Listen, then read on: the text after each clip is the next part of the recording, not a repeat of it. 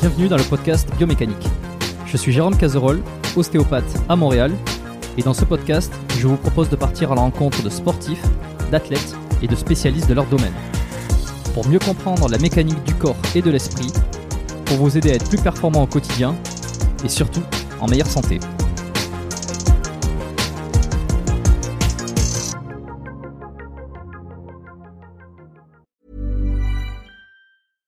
I'm Sandra, and I'm just the professional your small business was looking for. But you didn't hire me because you didn't use LinkedIn jobs. LinkedIn has professionals you can't find anywhere else, including those who aren't actively looking for a new job but might be open to the perfect role, like me.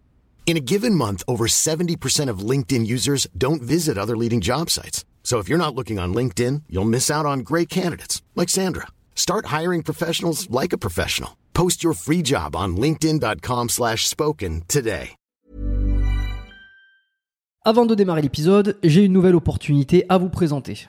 Si vous vous demandez à quoi servent les étirements, comment les pratiquer, combien de temps, euh, à quel moment, et qu'en plus vous aimeriez bien gagner en souplesse et en mobilité, et même mieux récupérer après vos séances d'entraînement, eh bien écoutez bien ce qui suit. Aurélien Broussal-Derval, que vous connaissez sans doute, préparateur physique de sportifs de haut niveau depuis plus de 20 ans, il a d'ailleurs coaché euh, des athlètes internationaux et des champions olympiques, eh ben, il a créé une formation en ligne spécifique sur les étirements. Et cette formation, elle s'adresse tout autant aux coachs qu'au grand public et aux personnes qui veulent mieux se comprendre, qui veulent euh, apprendre des choses sur leur corps, sur eux-mêmes, qui veulent améliorer leur santé et surtout qui veulent conserver leur capacité physique le plus longtemps possible. Car dans cette formation, on apprend plein de choses. On apprend comment intégrer les étirements dans vos échauffements pour gagner en performance, comment pratiquer les étirements pour gagner en souplesse, mais aussi comment utiliser les étirements pour mieux récupérer, car pour chaque cas, les manières de faire sont différentes. Et Aurélien vous explique tout dans la formation, et il donne même des protocoles et des exemples précis sur comment faire selon chaque objectif. Alors non seulement il s'appuie sur la science et les études pour vous expliquer les process, les effets, euh, mais il s'appuie aussi sur le terrain avec son énorme expérience. Et franchement, cette formation, c'est du pain béni. Elle récapitule tout et devinez quoi Si vous commandez la formation cette semaine, vous avez droit à une super réduction que je vous ai encore négociée. Et en plus, vous aurez droit en bonus à une formation supplémentaire. Mais vous savez quoi euh, Je vous dis pas laquelle c'est cette formation bonus. Je vous laisse découvrir ça euh, tout seul. Pour ça, vous cliquez sur le dernier lien qui se trouve en description de l'épisode, de n'importe quel épisode d'ailleurs du podcast, ou en tapant dans votre barre de recherche biomécaniquepodcast.com slash étirement avec un S. Et il n'y a pas besoin de code à rentrer, euh, il vous suffit uniquement de vous rendre sur la page, de passer commande, le tarif de réduction est déjà appliqué et vous débloquerez automatiquement la formation bonus. Par contre, je répète, ne traînez pas, la promotion dure jusqu'au 9 juin, c'est-à-dire jusqu'à ce dimanche à 23h59 pour être précis. C'est sur le dernier lien en description ou sur biomécaniquepodcast.com slash étirement avec un S. Passez à l'action, envoyez-moi un petit message pour me dire ce que vous en avez pensé. Et maintenant, placez l'épisode. Encore que je pourrais peut-être euh, lancer euh, un sujet comme ça avec un invité NC4, ça ferait du Ah oui. Euh, pff, enfin bon. bon, en tout cas, c'est bon, on est lancé. J'ai lancé l'enregistrement. Euh, Greg Gotelf, Grégot, euh, Grégot TV. Enfin, Grégot TV, Ouais, c'est le nom euh, euh, que quand j'ai ouvert la chaîne en, en 2006, mais euh, c'est Grégot quoi. Hum, Grégot. Ça vient d'où, Grégot En fait, c'est euh, Greg Gottelf, donc c'est Greg Gott. C'est le début de mon nom de famille. Il y en a plein qui m'appellent Grégo, euh, qui croient que c'est euh, le, le Grégory Ça et ça. Alors. Grégo, ça fait le bon vieux pote et tout. Euh, c'est moins stylé que Grégot. Mais euh, je suis surpris de rencontrer des gens qui me suivent des fois depuis très longtemps et qui me croisent dans la rue, qui me disent Hey Grégo Donc, euh, Grégo- Hey, oui, salut. Tu vois, mais euh, et j'ose pas leur dire en fait. Oh, c'est bon pour le Voilà, marketing. j'ose pas leur dire ah souvent. putain. Mais pendant des, je le dis plus dans mes vidéos YouTube, mais pendant des années, je disais bienvenue sur Grégot TV ou grégot.com, parlotte avec Grégot, tu vois? Mais malgré tout, Mhm. bah, on me dit encore Grégo. Bon, ben c'est le, c'est parce qu'ils ont pas tout consommé Ouais, comme contenu. Ils vont tomber sur ce podcast et ils vont se dire merde. Toutes ces fois où je l'ai croisé, Exactement. où je l'ai appelé euh, Grégo, euh, voilà, tu vois, j'ai été dans le faux. Bon, on va essayer de parler un peu d'arts martiaux, euh, forcément de sport de combat. Euh, on va revenir sur euh, euh, sur tes débuts, un petit peu les les brèches, les obstacles, les embûches que tu as Mhm. traversées. On parlait tout à l'heure en off euh, de, des formations en ligne sur lesquelles tu t'es Ouais. mis.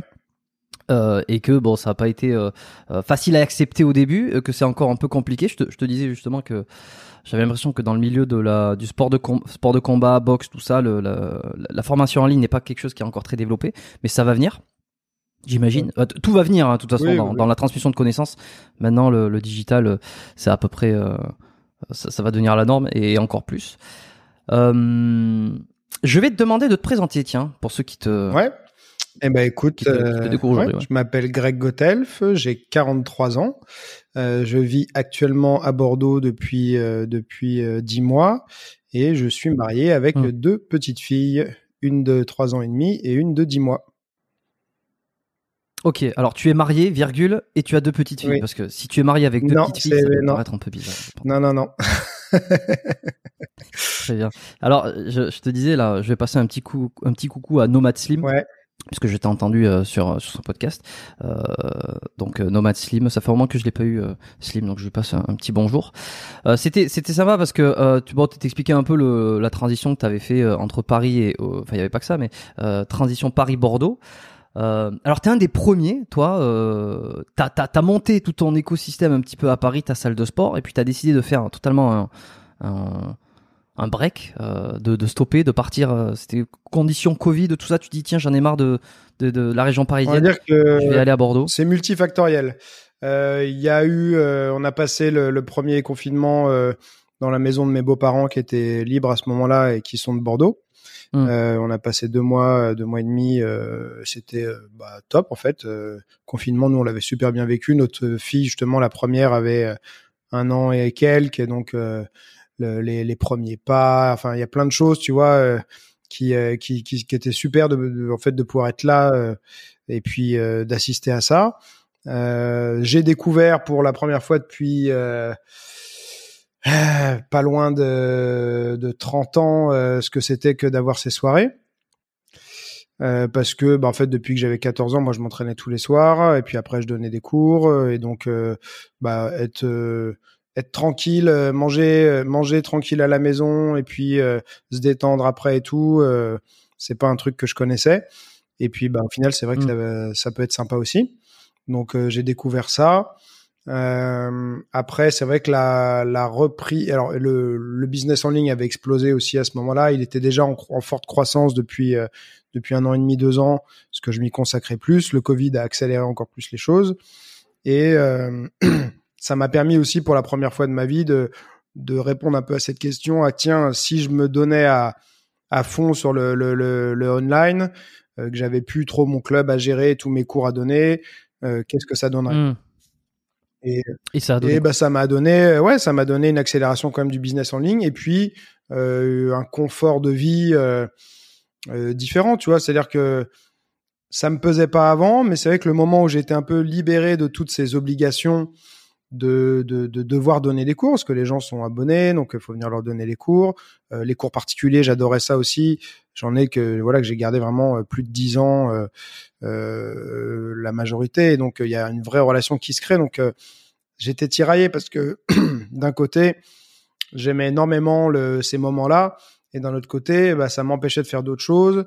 Et euh, et puis bah, c'était toujours des contraintes de euh, voilà avec, ma femme, on, nous on n'est pas du tout du genre à, on n'a pas quitté Paris parce qu'on n'aimait pas Paris. On, enfin, elle, elle est bordelaise, mais à la base, elle voulait pas re- retourner à Paris. Moi, j'adore toujours Paris. Euh, C'était plus, euh, ouais, un changement de vie, quoi. L'envie d'un changement de vie, de, de, de voir, euh, de, de faire quelque chose de différent, quoi. J'ai fait ça pendant 20 ans, euh, euh, 20 à 30 heures de, cours par semaine, euh, et euh, ça use aussi, quoi, physiquement. Donc, de pouvoir euh, Mm. me, me refocus un peu plus sur moi et un peu moins sur les autres. C'est quelque chose euh, voilà dont j'avais besoin je pense.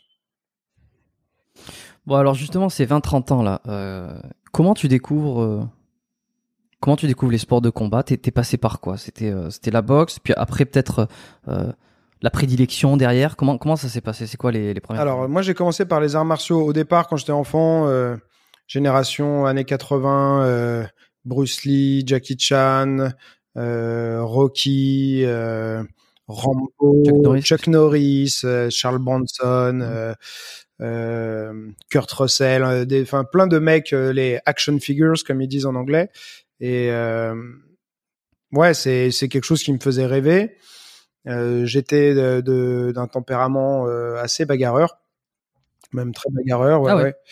Euh, les gens le me perçoivent pas comme ça et tant mieux parce que je c'est pas quelque chose que je trouve euh, voilà que qu'on qu'on en tout cas à valoriser. Mais ouais j'étais assez bagarreur euh, pendant longtemps. Même après avoir fait commencer les arts martiaux et tout je je répondais un peu trop facilement à la provocation et je j'en faisais j'en venais assez facilement en main mais euh, voilà donc à 7 ans j'ai j'ai eu envie de bah, j'ai envie de faire ça. Donc mes parents ils m'ont inscrit au club de karaté d'à côté j'en ai fait, euh, je sais plus trop combien de temps, pas énormément. Hein, euh, Peut-être euh, j'étais jusqu'à la ceinture verte, mais quand t'es enfant, ils te donnent euh, assez vite les ceintures. Donc j'ai dû faire un an et demi, un truc comme ça, peut-être deux ans, peut-être, je sais pas.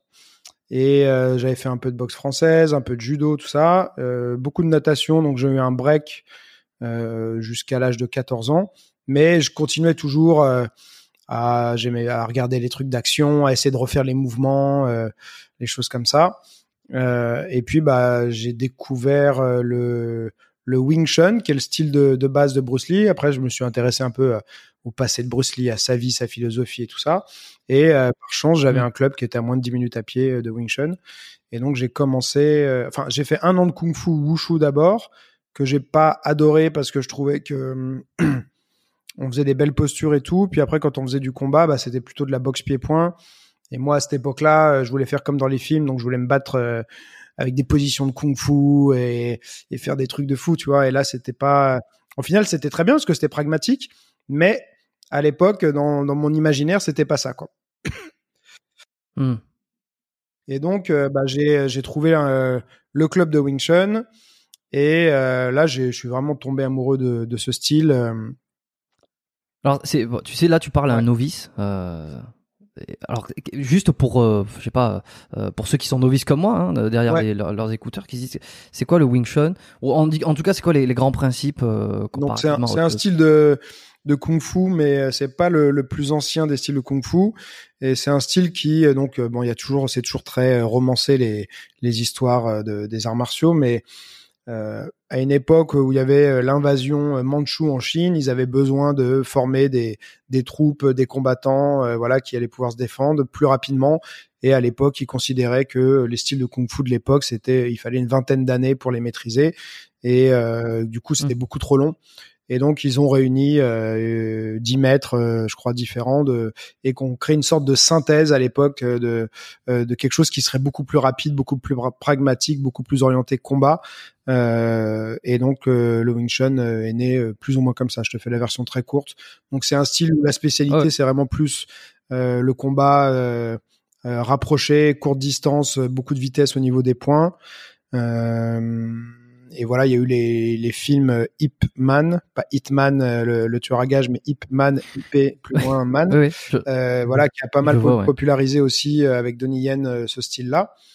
Et, euh, et voilà quoi, c'est un style assez addictif parce que 2008. Au-delà de, du côté efficacité où à l'époque je pouvais peut-être m'en préoccuper, aujourd'hui je m'en fous complètement. c'est un style assez addictif et euh, c'est un peu comme une partie d'échecs avec euh, ton partenaire. Et euh, voilà, on se prend vite au jeu. Et alors Bruce Lee, lui, il faisait, il faisait ce, ce, ce style-là. il faisait quel style il faisait par exemple? Moi, moi, les, les films de et après, il a créé son les, propre les films de Bruce Lee, c'est Opération Dragon, tout il ça. Il a créé son propre style. Alors après, entre ce qu'il faisait à l'écran pour le cinéma et ce qu'il pratiquait lui euh, euh, à titre personnel, il y avait, il y avait un écart. justement, il a, il a fait, il a eu un côté, euh, il a eu le sens cinématographique de se dire euh, tiens voilà ça ça va rendre bien à l'écran. Donc il faisait des grands mouvements des trucs et tout alors que le Wing Chun c'est au contraire des tout petits mouvements courts efficaces. Donc on voyait des des éléments du Wing Chun dans ces dans ces films mais mmh pour que ça rende visuellement bien il rajoutait voilà plein de plein de choses qui n'ajoutaient rien à l'efficacité, mais qui visuellement, euh, ça faisait, ça faisait stylé, quoi. Hmm. Un peu comme euh, aller euh, toucher sa blessure pour goûter son sang pour s'énerver, ça, ça, ne sert à rien. Retourner sa, casquette, sa casquette comme Stallone dans Over the Top que j'ai revu il y a pas longtemps. Ah voilà, c'est ça sert un peu aussi à rien, mais c'est dans la tête. ok. Et alors, il a, après, il a remodelé tout ça. Et euh, c'est quoi C'est le Viet Kundo. Jeet Kundo. C'est quoi le nom de Jeet Kundo, voilà. voilà. Je savais qu'il y avait Kundo, bon, Viet Kundo, c'est Viet Kundo, ça Viet existe. hein. euh, Quan Dao, il y a Viet, euh, ouais, c'est Viet Quan Dao. Le style vietnamien, il y en a, il y en a des centaines, mais ouais, le, le plus, c'est le Viet Quan D'accord. Dao en général ou Viet euh, Vo Ouais. Aussi, oui. Ouais. Et, euh, et alors, comment il a fait en fait? Il s'est, il s'est servi de plusieurs euh, styles d'arts martiaux et il a créé son propre truc. Ouais. Euh, il avait fait un bouquin. Oui, alors après, il, ça, et comme moi aussi, en fait, son, quand il, lui, il enseignait, et il y a des, un peu des, des évolutions au, au fil des années, donc il a eu des influences liées par rapport aussi aux rencontres qu'il a, qu'il a pu faire. Mais ce, Mhm. qui, ce qui se dit, c'est que quand il est arrivé aux États-Unis, bah, c'était pas du tout les mêmes gabarits qu'en Chine en face de lui, et que donc il y a des choses, euh, bah, ça passait pas euh, sur des gros gabarits. Euh, il a eu affaire à des boxeurs, ce qu'il n'avait pas eu à faire à Hong Kong, des lutteurs, voilà. Et puis il a rencontré, euh, il y a des, des gens qui sont devenus ses élèves comme Dan Inosanto, mais qui étaient experts dans d'autres styles et qui lui ont fait un gros apport euh, euh, technique dans, voilà, avec des influences. Tout ce qui est, mais bon, si tu connais pas, ça va pas te parler, mais le, le Kali, euh, l'escrima et compagnie.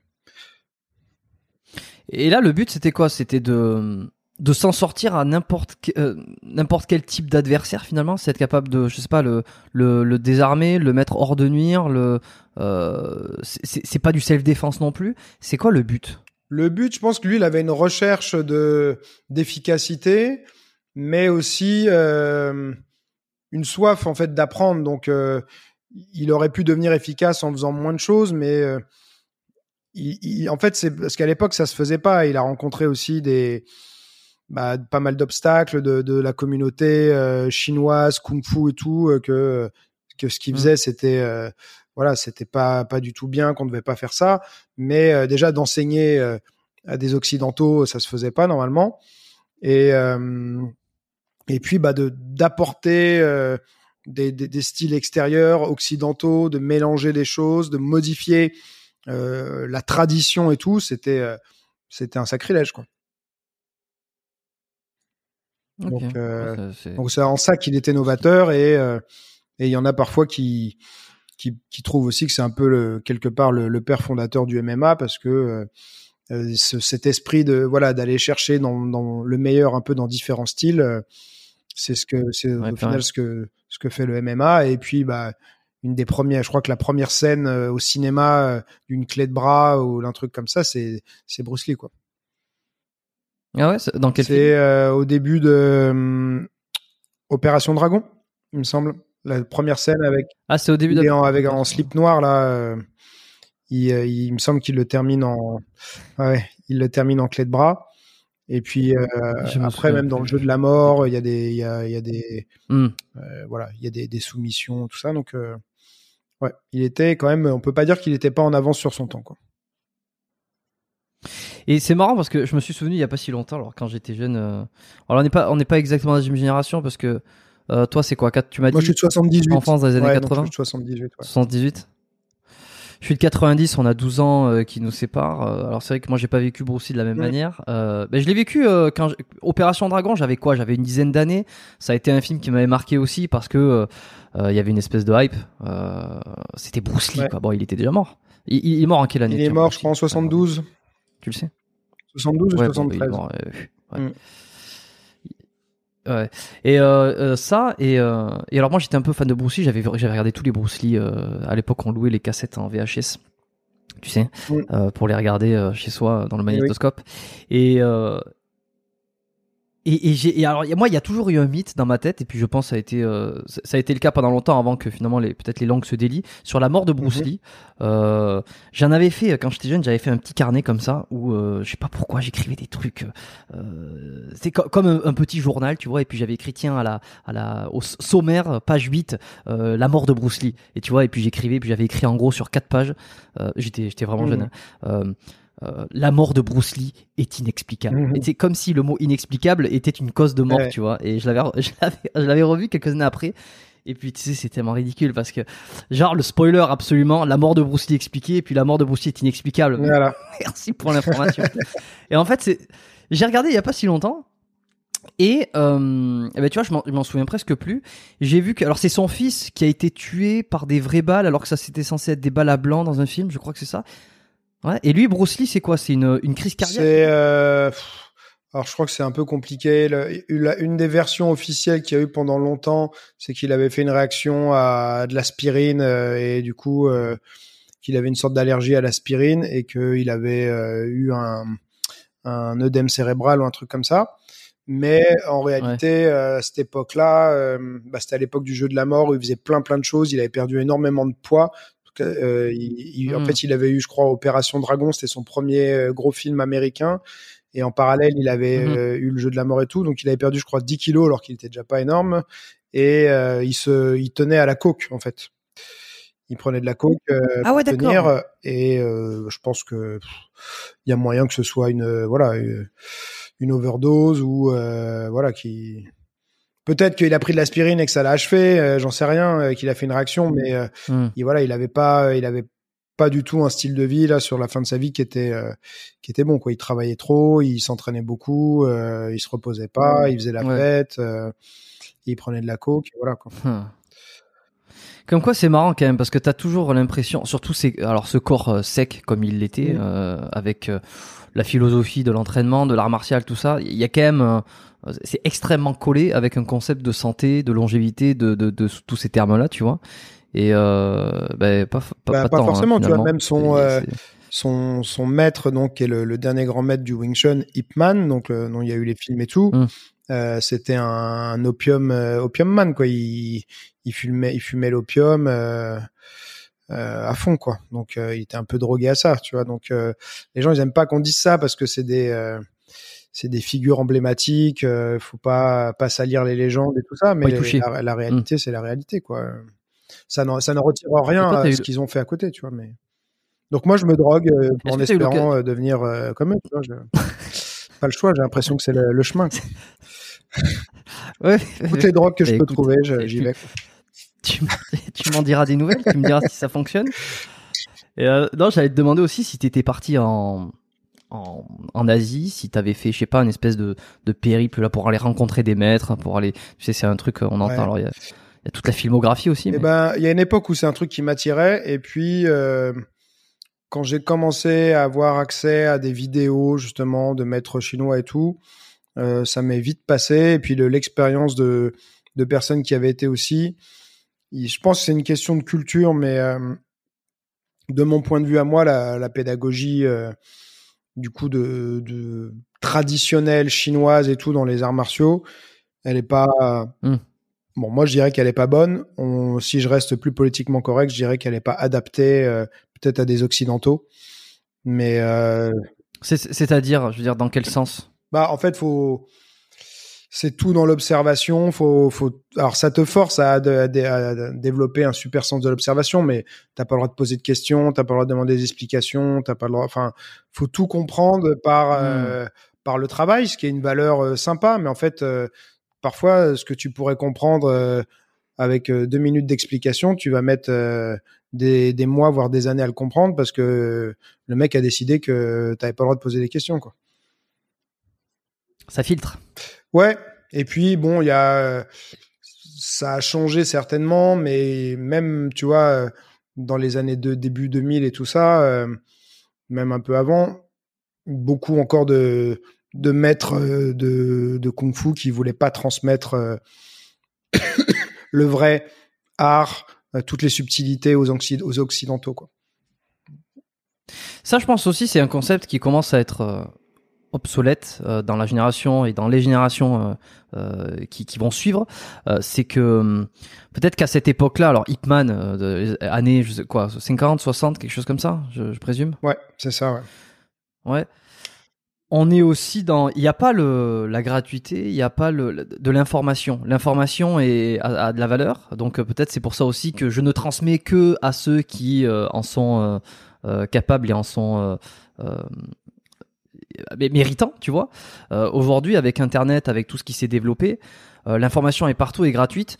Tu peux pas vraiment lutter au final parce que si tu viens me voir et puis euh, je le vois, si tu viens me voir euh, ou tiens, je viens te voir et je te dis tiens, euh, euh, dis-moi comment faire un jab et tu dis non non. Euh, je vais pas te dire comment faire un jab parce que si il va falloir que tu le mérites, il va falloir que Mm. tu viennes, il va falloir que tu le découvres par toi-même. Le mec, il va taper sur internet comment faire un jab, il va trouver 14 Ah oui. autres mille vidéos ou personnes qui vont expliquer bon alors à leur façon. Donc euh, ce concept de d'information. euh, Ouais, puis même, moi, je trouve pas ça, euh, je trouve pas ça honnête, quoi, de faire de la rétention d'informations. Mais c'est vrai que le côté, euh, le, petit fun fact, tu vois, sur Bruce Lee, c'est que Ip Man euh, a arrêté de lui enseigner directement, mais il a priori, il l'aimait bien, mais euh, parce que il a quelqu'un a balancé qu'en fait, là, il avait un quart allemand, Ip Man. Sa mère était à moitié allemande, je crois, Euh, et donc euh, quand il a su qu'il n'était pas 100% chinois. Bah, Ip Man, il a dit, je suis désolé, je, je peux pas continuer à t'enseigner. Parce que et c'est même pas que lui je crois Ouais. voulait pas c'est que euh, la communauté n'aurait pas accepté ça quoi. Et c'était euh, un élève un autre élève jaloux euh, a priori qui aurait balancé ça quoi. Et donc il a continué à apprendre le Wing Chun mais avec un élève voilà il n'avait plus accès au grand maître il avait accès à un, un élève du, du maître quoi. Ok. Ouais, donc un délire, puis finalement, bon, il a trouvé son. un drôle de délire quoi quand même Et alors Brandon, qui est son fils, qui. euh, euh, alors lui, c'est bien ça. hein, Il, il est mort d'une. Ouais, mais il y a un pistolet, euh, faux- un flingue mal nettoyé. A priori, c'était pas, c'est pas, c'était pas une fausse balle. Enfin, c'était pas un problème qu'ils ont mis une, une balle euh, qui était pas à blanc. C'est que c'était une balle à blanc, mais avec des, il y avait des résidus a priori de plomb dans le pistolet. Et donc quand il, quand euh, c'est la scène dans le film The Crow où il est comme ça et qu'il se fait tuer en fait.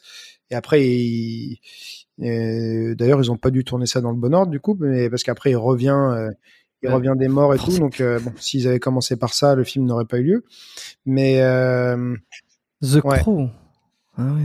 Je l'ai pas vu. Ou alors je l'ai vu il y a très longtemps. ouais, c'est assez vieux, ça, ça me, ça me renvoie à des, des vieux souvenirs. Mais là, il y a eu, euh, il y a pas si longtemps. Attends, c'est qui? C'est, euh, je sais plus lequel des frères Baldwin, peut-être William Baldwin aussi, qui a, qui a tué quelqu'un sur un, sur un film. euh, Ah ouais? Euh, ouais, euh, je crois que c'était genre la, la, la directrice de, de, de, de la photo, je sais pas trop quoi. Ah, exact, exact. J'ai vu passer cette info, euh, mais ça date de quoi? Il y a deux, deux, deux Ça trois date ans de deux ans, mais je crois qu'il y a un procès qui est en cours, qui est en- actuellement là en train de, de toucher à sa fin ou un truc comme ça pour savoir à qui la faute. C'est pas Alec Baldwin. Je crois que c'est Ah William. non, William Baldwin est mort. Oui, Ouais. oui, exact, exact. Le frère d'Alec Ouais. Baldwin, ouais. Tu vois, donc euh, bon, c'est heureusement, Ouais. c'est pas les choses qui arrivent très souvent, mais euh, Bah, quand ça arrive, on entend que ça, quoi. Mais...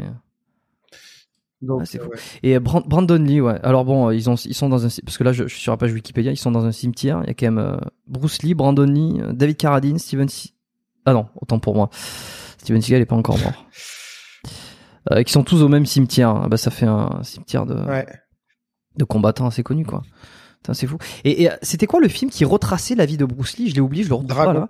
Euh, c'est juste Dragon. Dragon, l'histoire de Bruce Lee en français, ouais. L'histoire de Bruce Lee. Exact. Ah ouais, c'est ça. Et euh, ah oui, et qui s'était fait, qu'il avait pris un coup de pied. Alors, est-ce que c'est vrai ça, qu'il a pris un coup de pied dans le dos en arrière comme ça? Non, il s'est blessé le dos, je crois, en s'entraînant et donc il a vraiment été, il a vraiment eu une période comme ça de, un peu où il a été obligé de, de rester alité et tout ça, mais c'était pas, c'était pas en affrontant un mec.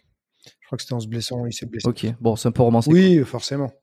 Le film, euh, le film, moi, je, j'en- ai parlé euh, euh, plusieurs fois, mais j'avais repris la scène où justement il ouvre son club et il lance son petit caillou en disant que c'est des ondes qui vont se propager dans la mare et tout. J'avais fait la même chose quand j'ai ouvert mon club. Donc j'étais, ouais, j'étais vraiment fan de, fan de, de ce film, tu vois. Et euh, ben voilà, c'est marrant que tu le connaisses parce qu'il est pas ultra ultra connu, je pense quand même. Non, mais j'avais un voisin. Alors, je, je, lui fais, je lui fais un coucou. Je sais pas s'il écoutera cet épisode. Peut-être s'il voit le titre et qu'il se dit tiens, ça m'intéresse. Mais de temps en temps, il écoute quelques épisodes euh, avec qui j'étais. Euh, on était très amis. On est toujours, on est toujours en contact. Évidemment, quand je rentre en France, euh, je, je le vois régulièrement. Et euh, il était très lui arts martiaux. Donc c'est lui qui m'a fait découvrir ça. euh, Bruce Lee, qui m'a fait découvrir les, le, le- ce film-là, Dragon, l'histoire de Bruce Lee. Euh, et puis plein d'autres petites choses par-ci par-là. Mais, euh, mais ouais, ça, L'acteur c'est- était bon, hein, génération. Bon, aujourd'hui. L'acteur était bon. hein. Comment? L'acteur dedans, Jason Scott Lee, là, il, il avait un bon physique euh, et Oui. tout. Il... Est-ce que c'était pas un pratiquant hein, à la base, il me semble, donc il s'était vraiment juste entraîné pour le film. Après, c'était un mec euh, athlétique qui avait fait beaucoup de choses, mais euh, il... Est-ce qu'il est mort, lui? Non, il est pas mort, lui. Non, il est toujours vivant. ils vont, ils vont pas tous mourir Ouais. non plus quand même. Non, non, mais euh, bon, tu sais, j'ai l'impression que c'est. Non, mais oui, t'as raison. Ouais, effectivement. Et donc, toi, finalement, le, ton, ton sport de combat euh, ou ton, Ouais, comment- euh, ton art art martial de ouais. prédilection, c'est le Wing Chun, ouais. Ouais.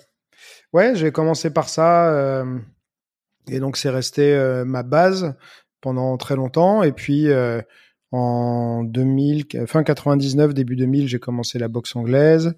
Et puis un peu de kickboxing en parallèle. Et, et voilà, j'ai développé ça après au fur et à mesure, voilà, prenant des cours et en, surtout en m'entraînant beaucoup par moi-même et en regardant beaucoup de vidéos.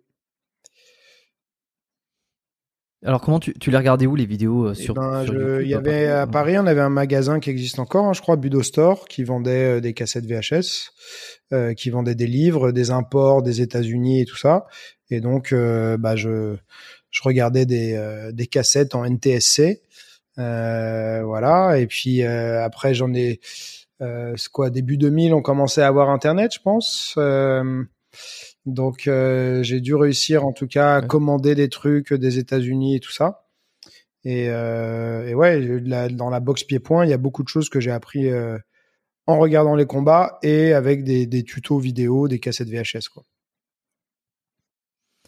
Alors, quelle est la, la différence euh, Est-ce que c'est, enfin, la, la, différence entre les deux sports, on peut se l'imaginer entre le kung-fu et la boxe anglaise. Euh, mais est-ce que c'est pas difficile quand t'as fait pendant plusieurs années euh, et puis il y a aussi la philosophie qu'il y a derrière, je sais pas, de déplacement, mm. de mouvement, euh, de, de, de réflexe. Et euh, la boxe, c'est différent. T'arrives à, t'arrives à, il y, y, a pas des choses à désapprendre, c'est ça? T'as toujours, alors on peut voir ça comme désapprendre, mais euh, après moi la boxe, euh, voilà, je suis aussi de la génération euh, Mike Tyson. J'étais fan de Rocky, donc même si je faisais pas de la boxe, c'était un univers. je regardais souvent des combats de boxe, j'ai regardé plein de documentaires sur les vieux boxeurs, leurs histoires, leurs biographies, leurs meilleurs combats et tout.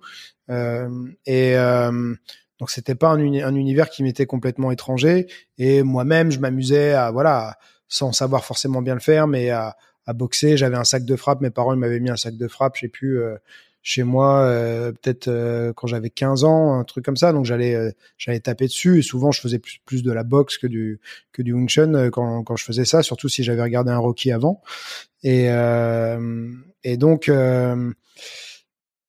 en fait, faut réussir à compartimenter, c'est-à-dire que faut comprendre que bah quand tu es en mode Wing Chun, bah tu vas opérer d'une certaine manière et puis bah quand tu es dans la boxe tu vas opérer autrement après bien sûr qu'il y a des choses euh, que tu vas sur lesquelles tu vas devoir peut-être passer plus de temps pas vraiment à désapprendre mais euh, à apprendre à faire différemment. Parce que désapprendre ça voudrait dire que tu tu sais plus faire à la fin. Et euh, je vais pouvoir te faire un coup de poing Wing Chun et te faire un coup de poing de boxe. Donc je sais toujours faire les deux. Donc j'ai pas vraiment désappris. J'ai juste appris différemment quoi. Et euh, mmh. c'est quoi la différence? Bah, c'est pour moi si tu désapprends, tu parles de, de, dans la différence des, des, coups de poing, la différence de ouais. Ouais, des, bah, des coups de poing. Ouais. C'est très... des coups de poing. C'est tu dis le coup de poing ouais, Wing Chun. C'est très différent. Le coup de poing Wing Chun, c'est ce qu'on appelle un coup de poing vertical, c'est-à-dire pouce vers le haut. Et euh, on n'utilise pas euh, la, la, force de, de, rotation du corps. On va pas générer de la puissance par mmh. la rotation, mais plutôt par le déplacement. Donc en, en, en se déplaçant euh, avec la frappe et c'est plutôt un style qui se base sur le, le volume et la vitesse. Donc on va, on, on, cherche pas à mettre KO en un coup, mais plutôt à enchaîner euh, très rapidement des coups. C'est-à-dire que on va pouvoir mettre 4-5 coups de poing en une seconde, euh, ce qui se fait pas euh, en boxe, tu vois. Euh, là où la boxe, on va utiliser la force de rotation du corps. donc on engage la hanche, l'épaule, on pivote, on visse son coup de poing. Donc c'est des, ouais, c'est quand même très différent. C'est quoi le plus efficace euh... Plus efficace, euh, ça c'est la question qu'on te pose tout le temps et. Bah oui, c'est pour ça que je te la pose parce que j'imagine qu'on se dit bah, qu'est-ce qu'il vaut mieux faire? Le, on va dire que c'est plus facile d'être efficace peut-être avec euh, un coup de poing de boxe parce que euh, on utilise des, des gros des, des, schémas moteurs plus moins fins, on va dire. C'est c'est plus gros quoi. C'est tu tournes et tu frappes pour schématiser en gros, tu vois. là où en, en Wing Chun, c'est les premières fois que tu fais un coup de poing en Wing Chun, tu tu vois pas comment tu vas pouvoir réussir à faire mal à quelqu'un en frappant comme ça quoi. C'est ça c'est c'est extrêmement bizarre. Euh, c'est voilà il y a y a plein de choses à apprendre et à maîtriser pour réussir à générer de la puissance avec un coup de poing Wing Chun. Euh, donc c'est moins accessible. Après l'efficacité euh, c'est euh, c'est tellement euh, contextuel c'est-à-dire que c'est efficace, mais efficace pourquoi, pour qui, euh, dans quelle situation euh, Sur un ring, euh, dans, dans self-défense, il y a des gens qui t'a en face, qui t'es toi, quelles sont tes qualités. C'est tellement compliqué. Euh, je enfin, il y a des styles qui pourraient te paraître pas efficaces et puis bah t'as un mec qui est très bon dedans et lui il arrive à être efficace et peut-être les autres ils vont pas y arriver. Donc euh, en fait, ce qui est efficace, c'est quand tu arrives à faire quelque chose pendant longtemps, quoi. Tu, tu vas avoir un minimum d'efficacité et si tu veux devenir bon en combat sportif, bah faut faire du combat sportif. Euh, c'est pas plus bête que ça. Si t'en fais pas, t'arriveras pas. Et donc euh, le problème du Wing Chun, c'est que c'est un style euh, traditionnel où les gens font souvent pas tellement de, de sparring, de combat et tout ça. Donc euh, bah ils sont très dans le dans l'imaginer, dans le ils imaginent qu'ils vont réussir à, à se défendre. Ils auront forcément la plupart du temps un avantage sur euh, quelqu'un qui a jamais rien fait parce que tu développes quand même des réflexes, de la vitesse, de la puissance, de la précision.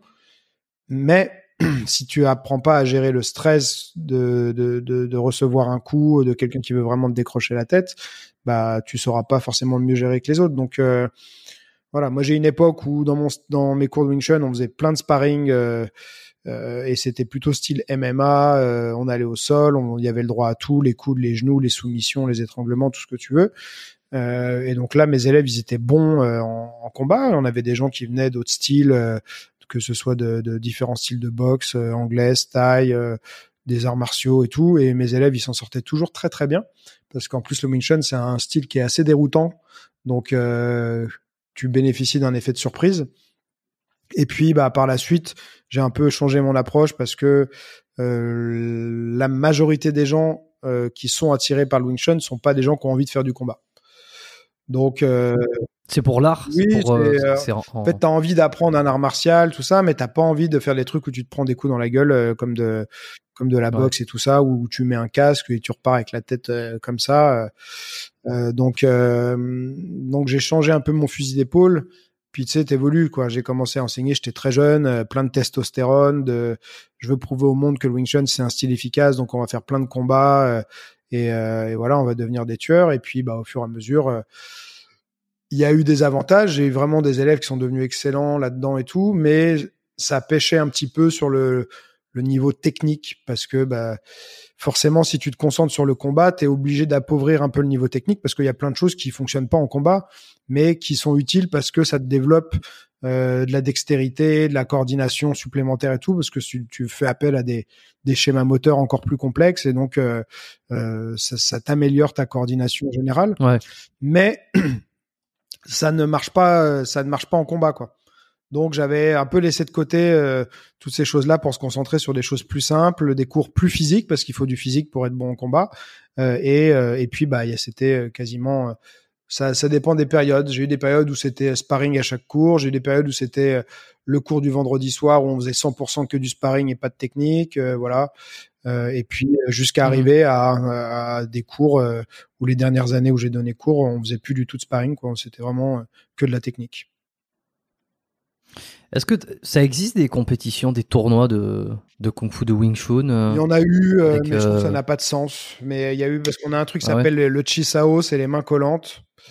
Euh, et ils ont fait. Euh, ouais, des noms, et, bon, et en plus, dans, moi, je, pareil, je suis un peu un électron libre dans le Wing Chun, mais il y a des, des, des, écoles de Wing Chun qui font quasiment que ça. Ils voient que par ça, euh, c'est l'essence du style, c'est le, les mains collantes et tout ça. Et, euh, et moi. Mais c'est attends, c'est quoi les mains collantes? C'est euh, un, une technique. C'est une comment on pourrait appeler ça? C'est un exercice quoi. C'est j'arrive plus à trouver le mot, mais tu en fait tu tu as des du, du chisao à une main ou à deux mains. Donc soit on est on est, ça, ça, ça, peut être très formaté, c'est-à-dire t'apprends tes gammes et tout à travers des exercices formatés, mais où tu dois quand même travailler ton ressenti, jamais être dans l'anticipation, réagir à l'action de l'autre et tout ça, et sans jamais perdre le contact. C'est-à-dire les bras restent tout le temps en contact. Et après, tu as le chisao à deux mains, mais c'est pareil, c'est très formaté. Tu as une structure, une position de base, euh, et euh, de cette position de base, tu vas pouvoir euh, partir des fois sur du libre.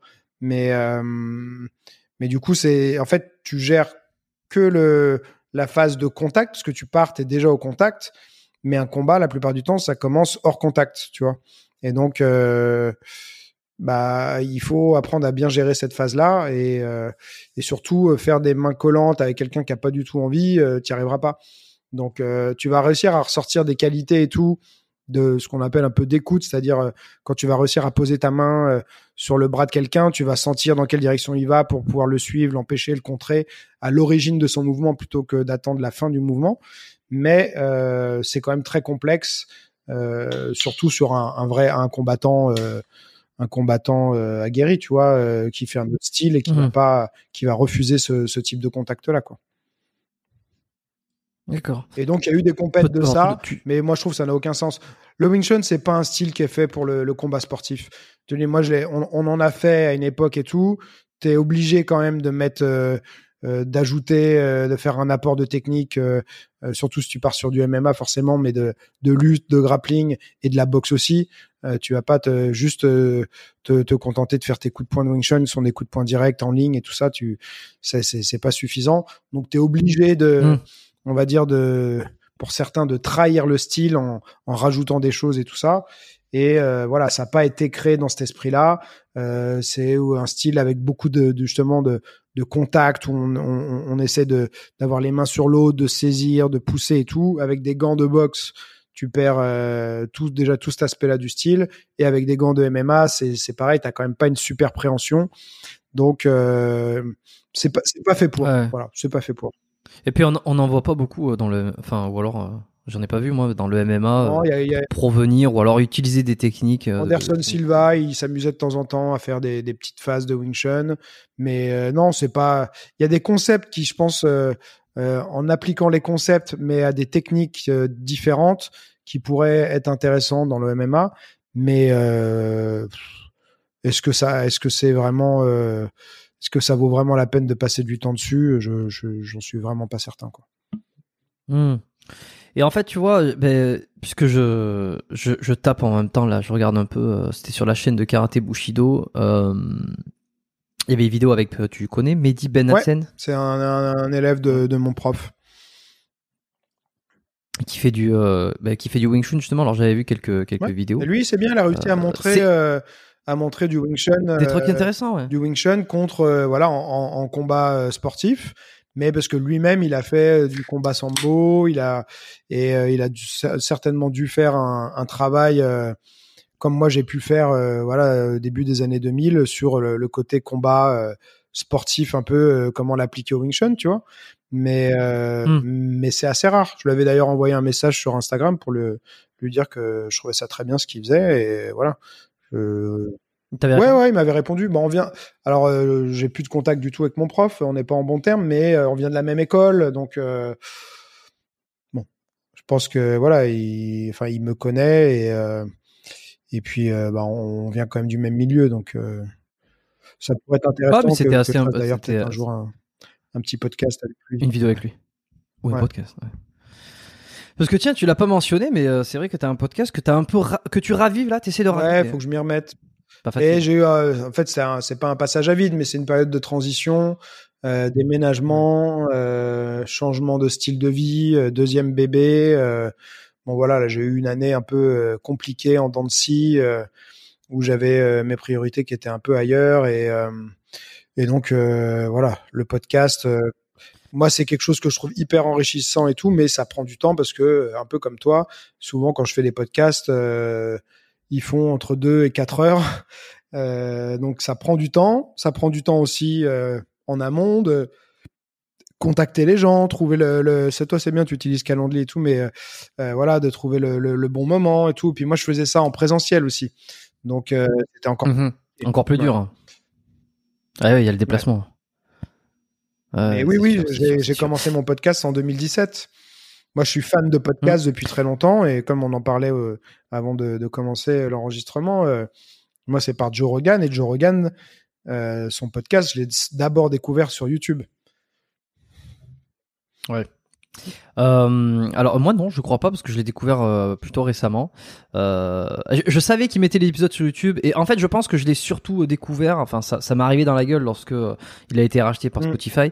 Pour le coup, tout le monde en a parlé. Il y a eu plein de vidéos qui ont été faites et puis une, très bonne vidéo de par Marketing Mania sur sa chaîne secondaire où il parlait justement du, du rachat de du podcast de du- euh, comment un- comment un podcast peut être acheté euh, c'est quoi 30 millions 100 quelque plus de chose 100 comme ça millions et encore, euh, ça c'est la, la version Plus de 100 officielle. millions, Je pense qu'en vrai, il y a, c'est encore plus que ça. Parce que, parce que lui, euh, il gagnait déjà beaucoup, beaucoup euh, avec son podcast.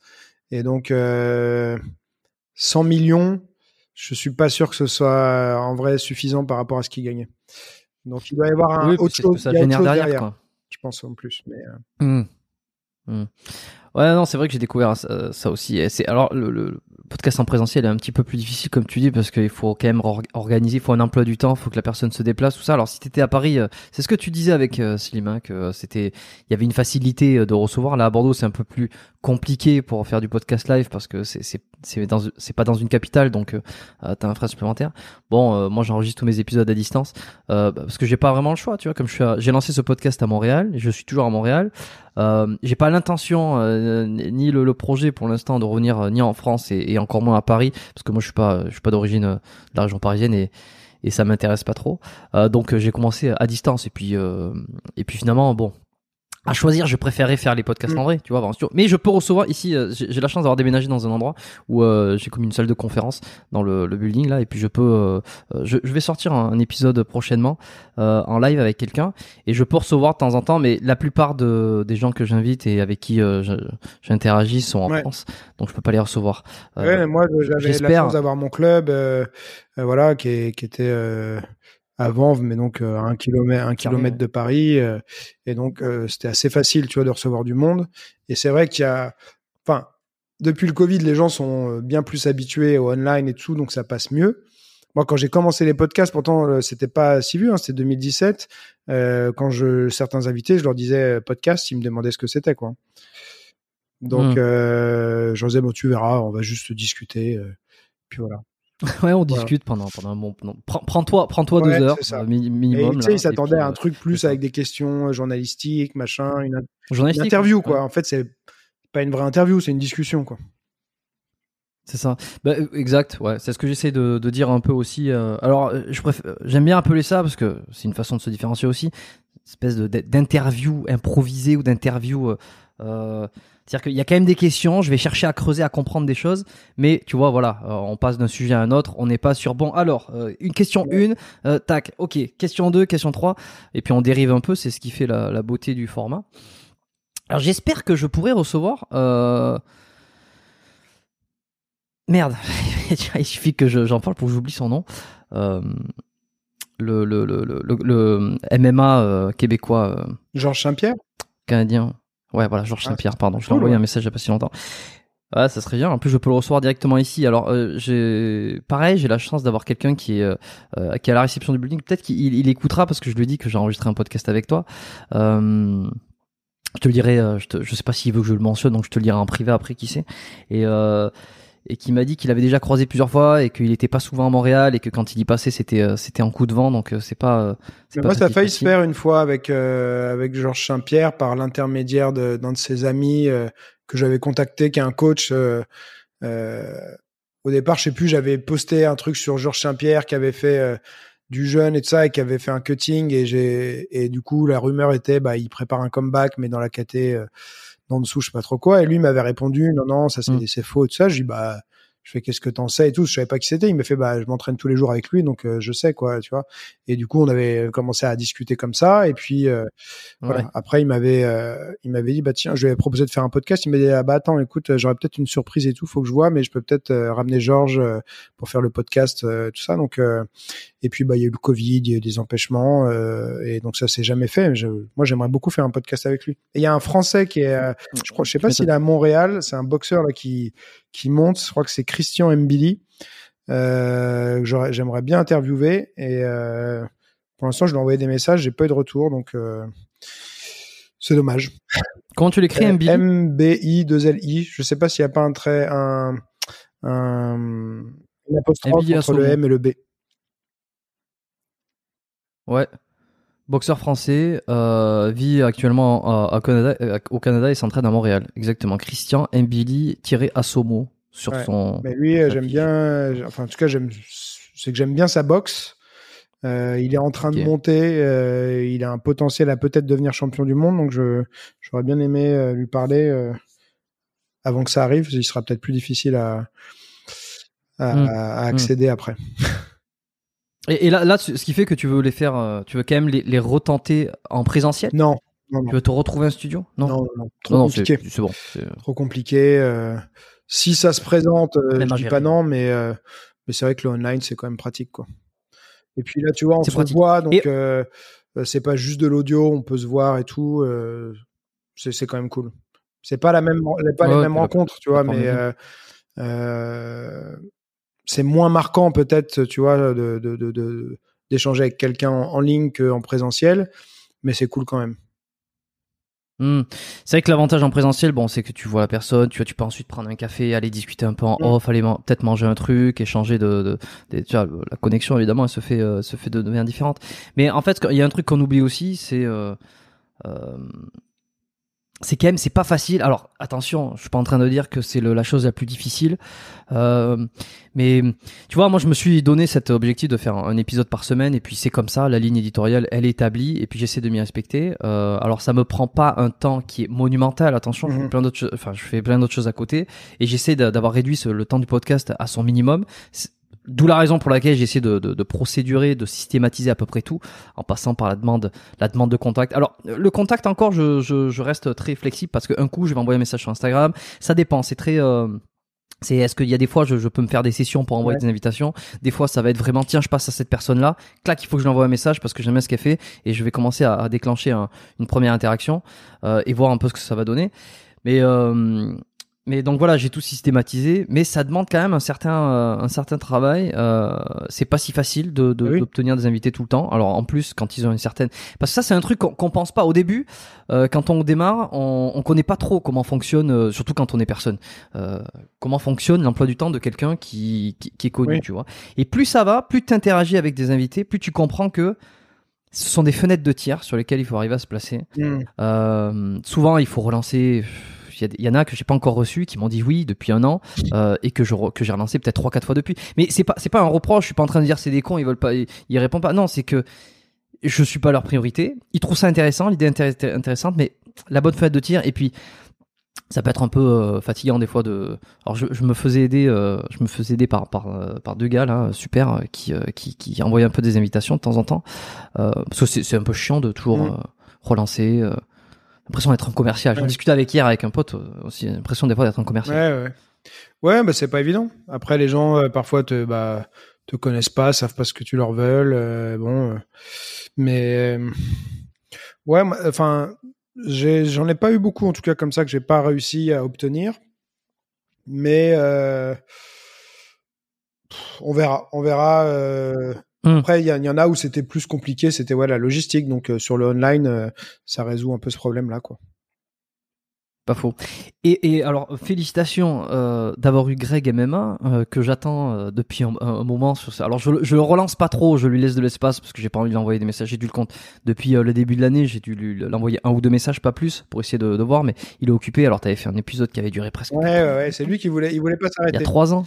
Il voulait pas s'arrêter, euh, mais je crois que c'est parce que euh, euh, alors on a passé un super bon moment, mais on n'a pas été d'accord sur pas mal de trucs. Et il aime bien, il aime bien gagner. du débat. Donc voilà, il voulait. Des formations professionnelles. Ouais, ouais, ouais. presque, hein. Non, non, mais on n'a pas du tout la même approche. Après, on, on se, on se connaissait un peu parce qu'il était venu s'entraîner il y a longtemps dans mon club. Euh, et, euh, et puis on a beaucoup de, de, de- d'amis en commun, tout ça. Donc euh, voilà, le contact s'était fait assez facilement. Mais euh, Mm. et il était peut-être pas aussi grosse star que qu'il l'est aujourd'hui.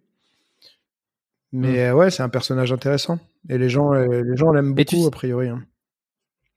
Bah ouais, total. Ouais. Tu sais que moi, c'est vraiment ma grande découverte 2022, euh, peut-être même 2021. C'est bon, karaté Bushido, Greg MMA, euh, tout ce monde-là. Je pense que ça se voit un petit peu aussi par rapport à certaines de mes invitations sur le podcast. Tu vois, c'en est tout.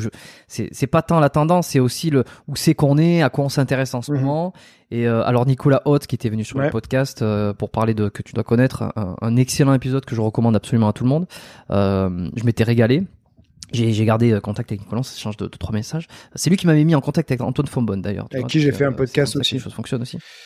Et qui était venu, qui était venu Et aussi, je me rappelais plus. euh, Euh, je crois que c'est lui qui me, je sais plus comment ça s'est ça s'est fait, mais euh, je l'avais peut-être contacté pour un podcast. Il m'a dit ah mais c'est marrant, tu sais, j'étais venu m'entraîner dans ton club, euh, tout ça il y a il y a Hmm. pas il y a assez longtemps, nanana. et je je me rapp- parce qu'après j'ai des milliers des milliers de personnes qui sont passées dans mon club, tu vois, en 20 ans où j'y étais, euh, je peux pas me rappeler de tout le monde. Euh, surtout Hmm. si c'était pas mes élèves à moi, c'était les élèves d'une autre discipline. euh, parfois, il y en a Hmm. que voilà euh, que je connais bien, parce que je les ai vus pendant longtemps, puis d'autres, bah, je les ai soit je les ai pas remarqués, soit voilà. Et donc Antoine était s'était entraîné dans mon club et on avait fait un podcast aussi ensemble qui était sympa, ouais. Il est, il est, il est intéressant. Quels avaient été les retours sur, sur, sur, sur cet épisode? C'était il y a quoi? Il y a 2-3 ans? Ouais.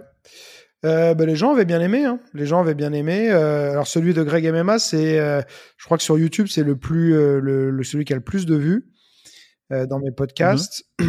Il a été assez clivant parce que, bah, comme je t'ai dit, on n'était pas d'accord du tout euh, euh, sur euh, sur plusieurs choses. Enfin, notamment un peu sur la notion de d'honneur, de défense. euh, euh, de la veuve et de l'orphelin et euh, et donc euh, bah il y a un peu de Gros- Grosso modo, c- grosso modo c'était c'était quoi ton, ton parti pris et le sien? Bah lui, c'était, euh, c'était grosso modo, si t'as quelqu'un euh, qui, euh, que- si tu croises quelqu'un et que tu- qui te dit fils de pute, lui, il serait plutôt du genre à lui éclater, à lui éclater la gueule.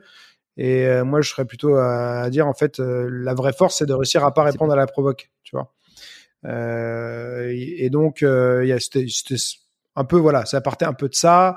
Il y avait euh, une histoire qu'il a racontée où il avait, euh, euh, je crois, il avait éclaté le, le mec de son ex. Et puis après, il s'était fait défoncer parce qu'ils étaient à plusieurs, je crois. Donc bref, des trucs comme ça, tu vois. Et c'était un peu, ouais, ou si on traite ta, meuf de pute, tu vois, pareil, ce genre de truc-là, bah faut défendre son honneur, machin et tout ça, quoi. Et on n'était pas du tout d'accord sur cette euh, notion, quoi. Jeunesse vs sagesse. quoi. Ouais, un petit Euh, peu ça. Et euh, en fait, euh, bah, j'en parlais avec euh, avec Pank, euh, qui est euh, qui est un des profs de mon club, mais qui est euh, qui est hypnothérapeute, qui connaît très bien Greg aussi, euh, et qui est du coup hyper intéressant. Il connaît très très bien le, le fonctionnement de, du cerveau humain, tout ça. Et lui, pour lui, en fait, quand tu réagis à ces provocations, tu réagis pas vraiment pour défendre ta meuf ou défendre ta mère ou quoi. C'est de l'ego. C'est juste ton ego qui euh, qui répond. Et donc, euh, Mm. bah voilà. Après, c'est à toi de voir si tu arrives à maîtriser ton ego et à le placer au bon endroit, tu vois. Donc voilà. Et ça a été assez clivant parce que euh, quand tu regardes les commentaires sur cette la vidéo YouTube, il y a des gens qui sont extrêmement déçus par euh, par euh, le bah, ce que dit euh, Greg MMA euh, et d'autres qui sont à 100% derrière lui, quoi. Donc euh, ouais, c'était assez assez clivant comme euh, comme épisode. C'était marrant. Ouais, mais c'est ce qui fait parler. Et le premier épisode que j'avais entendu euh, chez toi, je pense, c'était celui de avec Jess euh, Liodin. Euh, et alors, si, si j'en parle, bon, déjà c'est pour ça, et c'est aussi parce que j'ai pris contact avec lui il y a pas si Ouais. longtemps. Euh, il y a quelques semaines, là, on a programmé un épisode. Alors, d'habitude, je, je parle rarement des, des invités que je vais avoir dans le futur parce que ça m'arrive que ça n'arrive Oui. pas. Euh, soit qu'il y ait des décalages ou quoi. Et j'ai encore, j'ai encore un exemple, c'est extrêmement dommage parce que je l'avais teasé, teas- teasé sur Instagram euh, où l'épisode en a commencé, puis il y a eu des problèmes de réseau et de problèmes de, de logistique, ce qui fait que on a dit qu'on aurait enregistré et puis et puis finalement ça, s'est toujours pas refait. Et alors bon, je, je- on verra d'ici la rentrée. Euh, je pourrais te dire avec qui après, puis quelqu'un de, de plutôt clivant en plus aussi, tu vois. Euh, donc j'essaie de pas trop dire, mais là bon, euh, l'occasion s'y prête. Donc avec Jess Lodin, je suis censé enregistrer. Alors c'est au téléphone tout ça, donc euh, j'ai très peu de de doutes sur le fait que qu'on va faire cet épisode. Mais euh, quelqu'un de très vrai aussi. Et puis si tu veux en deux minutes, oh, je sais pas, non, c'est quoi, quoi, dix minutes au téléphone, t'as compris que euh, qu'on va s'amuser. Ah, mais lui, il a un sacré parcours. hein. Il a un sacré parcours. C'est Ouais, et puis il a pas sa langue dans sa poche et il s'en branle, quoi. Si tu Ouais, veux, c'est C'est quelqu'un que j'ai- j'ai beaucoup apprécié. Euh, on a le podcast, on n'a pas pu le faire aussi long qu'on voulait parce que on avait fait. Je crois qu'on avait enregistré ça à 6 heures du matin, un truc comme ça. Lui, il se, il se lève genre à 4 heures. Il m'a dit OK, vas-y, parce qu'il n'est pas de Paris. Euh, il m'a dit je suis de passage sur Paris et tout, mais si tu veux, bah moi je peux, mais il faut que ce soit genre à 6 heures du matin. J'étais ah putain. Je fais bon bah vas-y, allez, 6 heures du matin. Et, euh, et donc on, a- il devait partir après et tout, donc on a fait moins long que ce qu'on aurait dû. Et euh, la petite anecdote qui m'avait quand même bien fait rire, c'est que euh, après que le podcast a été publié, plusieurs jours après, il m'avait envoyé un message, un, un vocal, je crois, en me disant Et c'est fou, ça quand même presque énervé. Il m'avait dit j'ai reçu plein de messages en me disant euh, euh, on te découvre enfin, qui t'es vraiment et tout ça. Il me dit bordel, moi je joue pas un jeu. Euh, enfin tu vois, il était un peu fâché qu'on vienne lui dire qu'on le découvrait vraiment parce que pour lui il prenait ça presque comme une accusation de euh, d'habitude je me montre pas comme je suis et tout ça quoi.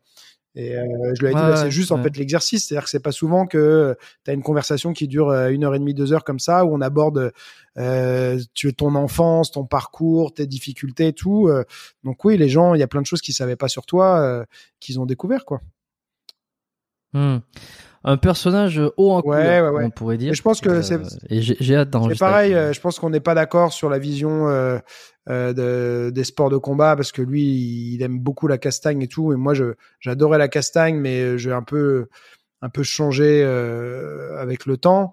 Et de ce que j'ai compris, c'est quelqu'un qui voilà qui voit quand même les choses beaucoup comme ça et que si par exemple tu fais de la boxe mais tu fais pas de combat, bah tu fais pas vraiment de la boxe, des choses comme ça.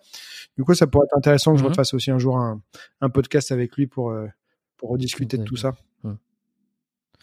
Et donc, alors, tu t'es complètement assagi, c'est-à-dire qu'aujourd'hui, euh, ancien bagarreur que tu étais, si euh, si tu croises quelqu'un qui te traite euh, de fils de pute, Mm. de, de tout ce que tu veux, ou qui insulte ta, ta gonzesse ou quoi que ce soit, tu ne bronches pas.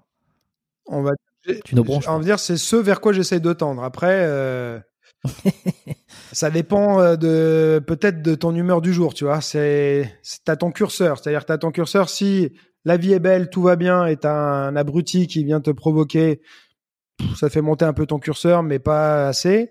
Si euh, t'es es dans le dans le dans le rouge, euh, que t'as des merdes qui te sont arrivées ou euh, que t'es hyper speed, machin et tout, que t'as un mec qui vient en plus t'emmerder, peut-être que là tu vas réagir, tu vois. Je, je, enfin, mais pour moi, c'est, je le vis comme un échec. Voilà.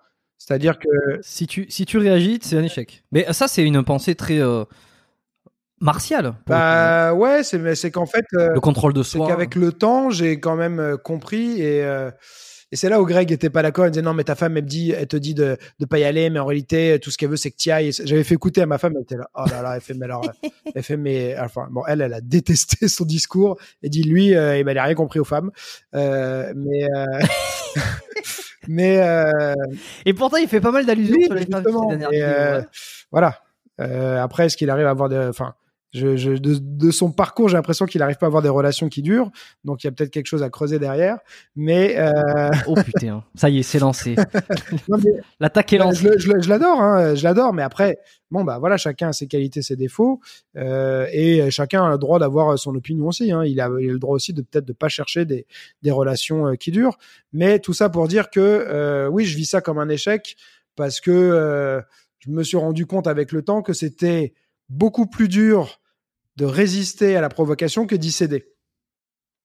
Alors il y en a qui vont dire ouais, euh, c'est la peur d'aller se battre et tout. Non, moi j'ai jamais eu peur d'aller me battre. Mais dans ton cas, dans ton cas, c'est Ouais, mais euh, peut-être que regarde, peut-être que quelqu'un qui se qui a pas l'habitude de se battre, qui n'a pas fait de sport de combat, de, de quoi que ce soit, s'il se retrouve dans cette situation, ça sera peut-être pour pour le coup plus simple pour lui de ne rien faire que de faire Oui, parce que mais de toute s'il n'a pas d'expérience, c'est très qu'est-ce que ça lui apportera en fait d'aller faire quelque chose? C'est quoi le résultat final? C'est Hmm. pour lui en fait. Ça, pff, enfin, ouais, moi je vois, je vois pas l'intérêt. Euh, ça m'est arrivé de, j'en ai déjà parlé aussi de cette histoire, mais ça m'a, ça m'avait fait peur parce que un mec comme ça, une fois qui, euh, je passe à la sortie d'un parking, d'un, je suis sur le trottoir et à la sortie d'un parking d'un, supermarché, euh, le mec rentre, tu vois, euh, et j'étais avec mon chien, il manque de, de nous écraser pour rentrer dans le parking, tu vois. Donc quand il passe, bah, je lui tape juste comme ça sur la vitre euh, pour lui dire oh, tu vois, enfin euh, c'est bon, tu pouvais attendre deux secondes, j'étais en train de passer quoi. Et le mec sort, euh, voilà, mais c'était un mec, un peu tout maigre, un peu grand maigre, euh, euh, pas pas un vieux, mais pas ultra jeune, tu vois, 45-50 ans. Euh, et puis bah je l'ai poussé. Moi c'est souvent le, le truc que je fais en premier, c'est que je pousse, mais je pousse d'une manière où où euh, tu comprends que voilà, tu sens qu'il y a quand il y a quand même quelque chose derrière. La plupart du temps, ça arrête stop les net les, les gens parce que En fait, ça les fait rentrer tout de suite dans la réalité de ce que ça va être une confrontation physique. Ce que je te pousse pas comme ça, c'est une percussion poussée, quoi. Et le mec a volé. Oui, genre, Ouais. c'est. Ouais, Et le mec ouais. a volé, quoi. Et il s'est cassé la gueule, mais il est, il est tombé euh, dans des. euh, C'était juste à côté de des poubelles et des cartons du, du, du, du supermarché. Donc il est tombé dedans, mais j'ai vu sa tête qui a fait ça, tu vois. Et en fait, s'il était tombé sur le bitume comme ça, avec la tête qui part comme ça en Ah, arrière, putain. ça aurait pu être grave, tu vois. J'ai un de mes élèves qui a un de ses meilleurs amis qui était en prison à cause de ça, dans un bar. Il a, il a un mec euh, Ah l'a embrouillé, il l'a poussé, il a trébuché sur une chaise, coin de table, bim, le mec est mort. Euh, et Au con. Ah oui, et puis là, c'est pas, il y a pas de, de, enfin, euh, bon, s'il est mort, de toute façon, tu vas Oui. Euh, mais je veux dire, c'est mais il n'y a con, pas de self-défense, il n'y a pas de. souvent même dans les chaos, dans les euh, dans les combats de boxe, c'est des fois la chute de- du chaos, c'est-à-dire le moment où tu touches ta tête, boum, vers Ouais, ouais, ouais, le sol, qui t'achève, plus encore que le coup. Bien sûr que le coup t'a fait tomber et tout, mais euh, si quelqu'un te rattrapait, peut-être que ça allait, tu vois. Mais euh, le fait d'avoir la tête et encore c'est sur quelque chose où il y a, des ressorts, euh, c'est pas c'est pas dur comme euh, comme du, du béton, tu vois. Mais une tête qui va taper fort contre du béton, ça peut très mal, très vite, très mal se finir, quoi.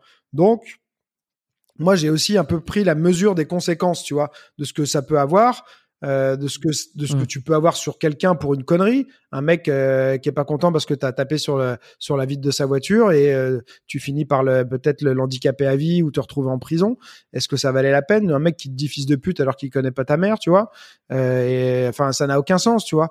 Donc, euh, d'essayer de voir un peu plus loin que le moment et euh, le, le, le sentiment de d'énervement que ça peut provoquer, surtout que souvent, bah, en fait, c'est ce qu'il veut, c'est ce qu'il attend, tu vois. Donc, euh, il, il veut créer une réaction chez toi. Donc, en lui, en réagissant, bah, tu lui donnes ce qu'il voulait, quoi.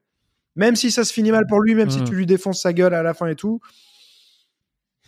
je sais pas. Là, ton pote là qui s'est retrouvé en tôle, comment il a passé de temps là-bas? Euh, C'était le meilleur ami d'un de mes élèves, donc je sais pas combien de temps il a passé, mais euh, mais plusieurs années. Donc euh, ça te ça te marque à vie. Et puis au-delà du fait d'aller Ouais. vivre en prison, tu vis quand même, même si c'est accidentel, avec la la mort de quelqu'un sur ta conscience aussi quand même. Ouais, d'avoir tué, d'avoir Ouais. tué quelqu'un. ouais, ouais.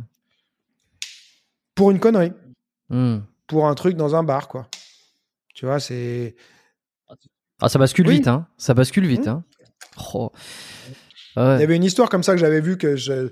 c'était pareil, c'était ridicule, une embrouille de voitures sur le périph, euh, deux mecs qui euh, qui se poursuivent. euh, Il y en a un qui sort, euh, l'autre veut pas, machin et tout. euh, ils rentrent dans leur voiture, ils sortent. L'autre, il, il veut encore euh, le, le- continuer à le provoquer, il le poursuit, il le poursuit. Euh, au final. euh, au final, le plus agressif des deux euh, ressort, vient pour l'attaquer, l'autre le repousse et le, bah, celui qui était agressif, pareil, il tombe, il se cogne la tête par terre et je sais plus s'il meurt, mais au moins il, il est handicapé ou un truc comme ça. Et du coup, bah, c'est l'autre qui essayait en fait de, de calmer le truc, qui s'est retrouvé en prison. Hmm, hmm. Voilà. Ouais, Donc euh, moi, c'est juste, voilà, en fait, est-ce que ça vaut la peine pour des, des, des provocations qui n'ont euh, aucun sens, euh, qui n'ont euh, qui n'ont aucun impact? Tu laisses passer ça, hop, tu continues ton chemin, c'est terminé. Euh, est-ce que ça vaut la peine de risquer tout ça, tu vois? Mais moi, je dis, euh, Greg, euh, Greg MMA, viens en parler. Viens nous dire ce que t'en penses sur ce Lance-le podcast. tu verras, euh, tu- tu- ça va faire le buzz. Ça va faire le buzz. Oh, tu sais. Euh, oh, quoique, ouais, ça fait toujours du bien des fois de faire le buzz. Euh, mais pour les, les ouais, après ça, toujours des, des commentaires, euh, toujours des Non, et commentaires. puis chacun marrants, a le droit des- de des voir. effets drôles. c'est- Je dis pas que ma vision est la bonne. Je te voilà. Moi, c'est comme ça que je vois ça. Ouais, mais je comprends. mais aujourd'hui, depuis quelques années, tu m'aurais posé la question il y a 10 ans, il y a 15 ans, j'étais plutôt en mode euh, chaque personne qui t'emmerde, faut lui éclater sa gueule comme ça, il recommencera pas. Euh, chaque personne qui agresse euh, quelqu'un, bah oui, c'est pareil, faut le comme ça, il arrêtera d'agresser. Mais en vrai, la, plupart des mecs qui agressent, même s'ils se prennent une une, volée, et c'est pas ça qui va les empêcher d'aller agresser quelqu'un d'autre. Donc toi, tu auras la satisfaction de te dire ok, bah là, ça lui apprendra, mais en fait, ça lui apprendra pas vraiment. Il va, il va recommencer sur quelqu'un d'autre, tu vois. Et peut-être qu'il sera même encore plus Mm. euh, agressif avec la prochaine personne parce que euh, il va, il va chercher à se venger de ce qui lui est arrivé, tu vois.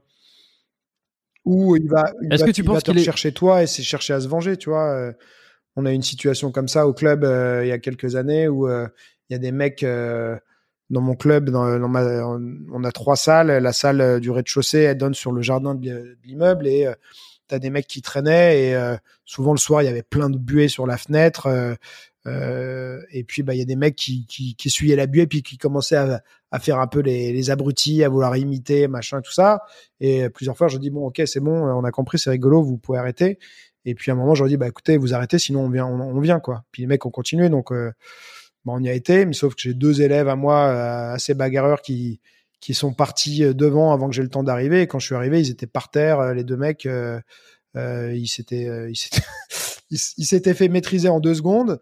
Et puis, bah, pendant plusieurs mois après, bah, en fait, voilà, les mecs, ils, ils passaient en bande, tout ça, et donc t'es pas serein quand quand t'es avec justement avec ta femme, machin et tout. c'est, enfin, je dis, il faut éviter de s'embrouiller. Ah, alors, ne surtout pas s'embrouiller là où tu habites. Avec les mauvaises personnes. Ouais, et là où tu Oui, là où tu habites. Que. Mais tu vois, a priori ton histoire, a priori ton histoire, moi je me serais dit, ben écoute, euh, ils ont cherché, ils ont provoqué, ils sont allés, bon, ils sont pris une mandale, ça va leur servir de leçon. Mais le problème, effectivement, euh, c'est que si et c'est peut-être, alors je sais pas si ça a toujours été comme ça, mais tu fais une connerie, tu prends une gifle, ok, très bien, j'ai retenu, euh, je vais, voilà, on sait jamais sur qui on tombe, je vais un peu la, la mettre en veilleuse la prochaine fois, ou arrêter de faire l'insolent. La problématique, c'est que si les mecs se ramènent derrière avec tout, euh, tout, tous leurs potes ou leurs, tous leurs cousins ou tout ce que tu veux, c'est vrai que c'est une euh, progression. Euh, c'est une, c'est après c'est de la surenchère dans la violence avec vengeance, revengeance, revengeance.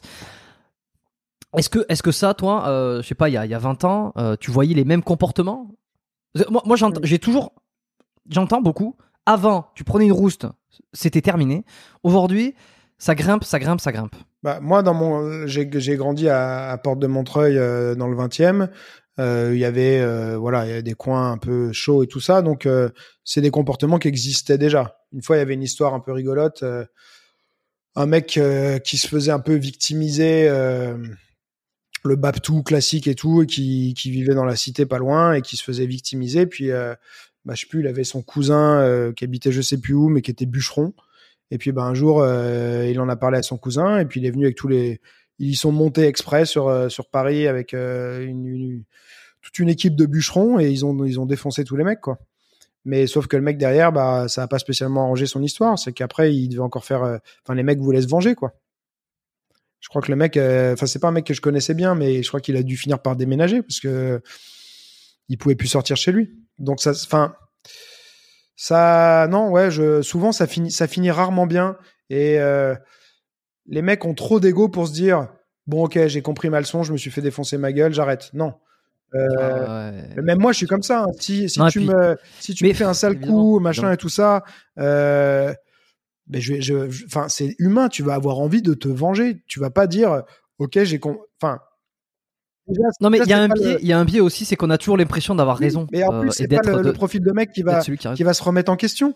C'est pas le genre de mec qui va dire, ah ouais, non, mais il a eu raison de me défoncer la gueule parce qu'en fait, c'est moi qui ai été con et tout. Non. Et ces mecs-là, enfin, les mecs qui viennent t'emmerder et te provoquer dans la rue, c'est pas les mecs qui vont euh, se dire derrière, ouais, non, c'est vrai, je l'ai bien mérité de me faire défoncer la gueule. Non, non. C'est pas, c'est pas, c'est pas les mêmes profils. Bah alors, la violence ne sert à rien. Bah la violence. Alors des fois, je, je, dis cette phrase qui est pas euh, du tout politiquement correcte. Je dis que parfois la violence peut être une, parfois la violence est une solution, euh, mais euh, il faut que ça en, va, en vaille vraiment la peine et faut quand même avoir conscience de, de, de à quoi tu t'exposes derrière, quoi. Tu vois, pas que légalement, mais ouais, tu peux avoir des, des conséquences, des, vengeances, des choses comme ça. Tu vois, j'avais, euh, j'avais, c'est pareil, ça, je suis pas mon propre conseil, mais une fois, j'avais juste après la naissance de ma première fille, on rentre de la clinique, c'était le midi, donc ma femme avec le bébé et elle me dit ah j'ai trop envie de viande rouge. Je fais ok, je vais à la boucherie. Je sors, je tourne euh, à l'angle de la rue de chez moi et je tombe sur un, mec qui est en train de tabasser son chien. Je passe devant et je me fais non, je peux pas en fait. Du coup, euh, je me retourne je fais, je fais c'est bon là, je fais qu'est-ce qu'il a fait le chien et tout ça? Il me fait ah dégage connard nana. Le mec ultra agressif d'emblée, tu vois. Moi j'ai, je rentre de la clinique avec mon bébé, je suis sur mon petit nuage. On n'a pas le même niveau d'agressivité, on n'est pas sur le truc, donc ça, premier, première réaction, sa violence, elle m'a un peu pff, submergé. J'étais pas dans le mood, tu vois. Donc le mec ultra agressif et tout, je fais ok, je fais bon, il s'est arrêté, allez, euh, passe ton chemin. Je vais pour repartir et j'entends comme ça et il se remet à taper son chien et en me regardant exprès, tu vois, genre qu'est-ce que tu vas faire? Et puis bah là j'ai pété les plombs. Enfin j'avais un sac à dos, j'ai retiré mon sac à dos, je suis allé vers lui, euh, mais tout de suite il a vu que j'arrivais, il me fait quoi quoi quoi, tu vas me taper? Je lui ai mis un gros low kick euh, et il s'est mis à hurler ah ouais, on m'agresse. C'était juste en plus c'était juste devant un arrêt de bus où euh, le moment où j'ai fait ça, bah, c'est le moment où tout le monde descendait du bus, évidemment. Donc les gens qui ont assisté à ce bout de scène-là, ils doivent penser que c'est moi qui l'ai agressé en plus, tu vois. Euh, et voilà. Et donc, euh, bah là, j'ai cédé à la violence, mais euh, parce que ça, non, moi, je, voilà, j'ai toujours eu des chiens dans ma vie. euh, J'adore euh, les, les animaux. J'aime pas qu'on les maltraite. Et puis, bah là, c'était Mm. too much. Euh, et après, bah, je, je- forcément, je faisais attention. Euh, tu vois, euh, dans mon quartier, à regarder si ce mec-là, il n'avait pas cherché à, à se venger. Il tu vois était pas là, ouais. Hmm. c'est pas c'est rarement une bonne euh, c'est vraiment je trouve que c'est en fait sur le moment ça peut te paraître la solution et puis plus tard tu regrettes Est-ce que, je sais pas, généralement, avec l'expérience que tu as sur le, la, la, la catégorie des gens qui font des sports de combat ou des arts martiaux, est-ce qu'ils sont. Est-ce que ça les amène à être un peu plus belliqueux Ou est-ce que euh, ça les amène à être un peu plus sages? Normalement ça les amène à être un peu plus sages Euh, parce que tu me- comme je disais tu mesures mieux euh, ce que représente Mais de frapper quelqu'un tu vois Mais en même temps, serein. Plus, plus confiant. plus aussi. confiant tu sais- il, est, réputé. tu sais ça, ce que tu peux faire et mais tu sais l'effet que ça peut avoir aussi de de, de, de faire ça à quelqu'un après ça veut pas dire que tu vas pas péter les plombs et tout parce que enfin surtout si c'est des styles euh, avec pas mal de contact et du combat et tout c'est quand même des tempéraments des gens qui qui aiment ça et qui euh, voilà et qui qui ont qui vont avoir euh, qui vont peut-être pouvoir accéder à leur violence en quelque sorte assez facilement c'est un peu un switch mental en fait qu'il faut opérer, tu vois. Comme je te dis dans la scène avec le mec qui maltraitait son chien, j'étais pas dans l'état mental qu'il fallait pour y aller. Et à un moment, Mhm. il a été trop loin et ça a, ça a vrillé dans ma tête. Et là, t'es en mode, euh, ok, je m'en fous, j'y vais, je te, enfin, j'ai juste envie de te tuer, quoi. Et euh, et donc, ça arrive, ça arrive, tu vois. Une fois, j'ai un, un prof euh, de mon club, euh, le prof de MMA, euh, pas l'actuel mais un autre, euh, juste au feu euh, avant de tourner pour arriver au club il y a un mec euh, euh, qui traverse de, devant lui, euh, un mec, je sais pas si c'était un SDF ou quoi, mais un mec qui voilà qui zone et qui lui balance une, il était en scooter, qui lui balance une bouteille de whisky sur le casque, sans raison, comme ça. Bah écoute, il s'est levé, il l'a attrapé, boum, il a mis une boîte, comme on appelle ça, il l'a mis une projection, il l'a planté dans le sol et il s'est barré. C'était pas cool parce qu'il l'a laissé en plein milieu de la rue. euh, il aurait pu le, le tuer parce que tu le, lui fais une projection comme ça et tout. Maintenant, le mec euh, lui a envoyé une bouteille en verre de whisky sur la gueule euh, sans raison, tu vois. Oui, je veux dire, à un moment donné, bon, je veux dire, Ouais. on va peut-être pas plaindre non plus. Oui. Non, mais ouais. est-ce qu'il l'a mérité? Oui. Est-ce que ça vaut le risque de, de se faire de le tuer? Est-ce que ça vaut la peine de le tuer pour ça? Non. Est-ce que ça vaut la peine de subir les conséquences euh, si ça se passe mal? Non plus. En fait, c'est oui. Non, mais oui, oui, dans, bah, dans ce sens-là, dans ce sens-là, effectivement. Et bien sûr que effectivement, ça t'énerve, et bien sûr que t'as envie de défoncer sa gueule. Mais ça, je vais pas te dire le contraire. Je vais pas te dire que moi, ça, ça va pas m'arrêter. Je vais pas avoir envie de le faire. Euh, surtout que j'ai ça qui est, qui est toujours en moi, même si je suis plus calme. J'ai ce tempérament. euh, voilà, c'est quand même. Il y a un moment où tu, tu, tu te maîtrises, mais il y a un moment où, euh, je dis, soit tu es dans les mauvaises dispositions, ou soit on te fait un truc où ça passe vraiment pas, bah ton instinct il, prend le dessus, tu vois. Mais c'est juste de voilà de- d'avoir cette réflexion là et de d'essayer de bah, limite de se visualiser dans des situations comme ça et de se conditionner à ne pas euh, voilà ne pas céder à tes instincts et à, et à être plus plus fort mentalement que ça quoi. Et alors, qu'est-ce que tu réponds euh, qu'est- Qu'est-ce que tu dirais, tu vois, à, ceux qui euh, pré- prétendraient qu'aujourd'hui on est, rentré dans un monde un peu de fragile, où finalement euh, les, les, les coupables sont des victimes, qu'on défend bon, la veuve et l'orphelin, comme tu disais tout à l'heure, que finalement celui qui te met une bouteille de whisky, qui te balance une bouteille de whisky dans le casque, s'il arrive quelque chose, tu vas, il va y avoir, enfin, en gros. Il y a de moins en moins de lois de la jungle, c'est problématique. Et puis euh, j'ai encore vu il y a pas si longtemps, c'était une vidéo euh, de, c'était Ragnar le Breton, Ouais, crois, lui. qui a littéralement explosé là ces, ces derniers temps. Euh, et alors qu'il y a une, c'était une espèce de, je crois que c'était sur Combini, je suis tombé là-dessus, j'ai regardé par curiosité, et euh, qui tenait un discours euh, très à l'ancienne, tu vois. Euh, bah tiens, c'est comme ça, tu vois, il parle, il parle, Ouais, voilà, à un moment donné, euh, tu vois. Et, et, et j'ai, j'ai scrollé un peu dans les commentaires et j'ai vu enfin un mec qui parle vrai, qui reste, euh, euh, enfin qui parle vrai, qui est comment euh, qui, qui a des bonnes valeurs, qui est à l'ancienne, qui dit les choses comme il faut, etc. Avec avec ce discours vraiment de, euh, par exemple, il disait que le, la, bagarre est sous côté. Tu vois, Ouais. ah oui voilà, c'était ça, c'était une interview euh, sur côté sous côté, Mhm. bon un truc à la con qui qui savent faire, combini comme ça. Et alors la bagarre sous côté parce que à un moment donné la bagarre ça résout quand même des problèmes. Mais c'était c'était censé, tu vois, c'était censé. Et il y avait plein de gens qui se reconnaissaient en commentaire en disant, euh, ben oui, voilà, putain, c'est un peu le le- le- le- l'inverse de ce qu'on en- de, la- de- de la société qui nous dirait euh, tout le monde est beau, tout le monde est gentil, on défend tout le monde et puis euh, la violence n'existe pas. Oui, bah après, c'est le. Alors, je l'ai pas lu le livre, mais j'avais lu un peu les lignes de d'Antifragile de Nassim Taleb, là. Euh, Oui. Alors, je suis d'accord que. Plusieurs choses là-dessus. hein. Ouais, non, mais je suis d'accord que euh, moi, je suis le premier à le dire. euh, Ça m'énerve. Il y a plein de choses qui m'énervent comme ça. Euh, où euh, oui, il y a des moments où moi aussi j'ai envie de régler des des trucs. euh, mon voisin qui me fait chier, j'ai envie de j'ai envie de dire bon bah vas-y, allez, ferme ta gueule. On, on va régler ça comme des comme des bonhommes, tu vois. Mais Ouais. ça, c'est le l'instinct primaire, bestial, euh, un peu mal alpha à la con, quoi. Euh, euh, Ouais. Est-ce que de En manque aussi. et comme je te disais, pour moi, des fois, de, de maîtriser ces, euh, pulsions, ça demande plus d'efforts et plus de force que d'y- céder, tu vois. Euh, je pense que ça demande plus d'efforts d'être fidèle que d'être infidèle, tu vois. Et euh, est-ce que c'est être fragile?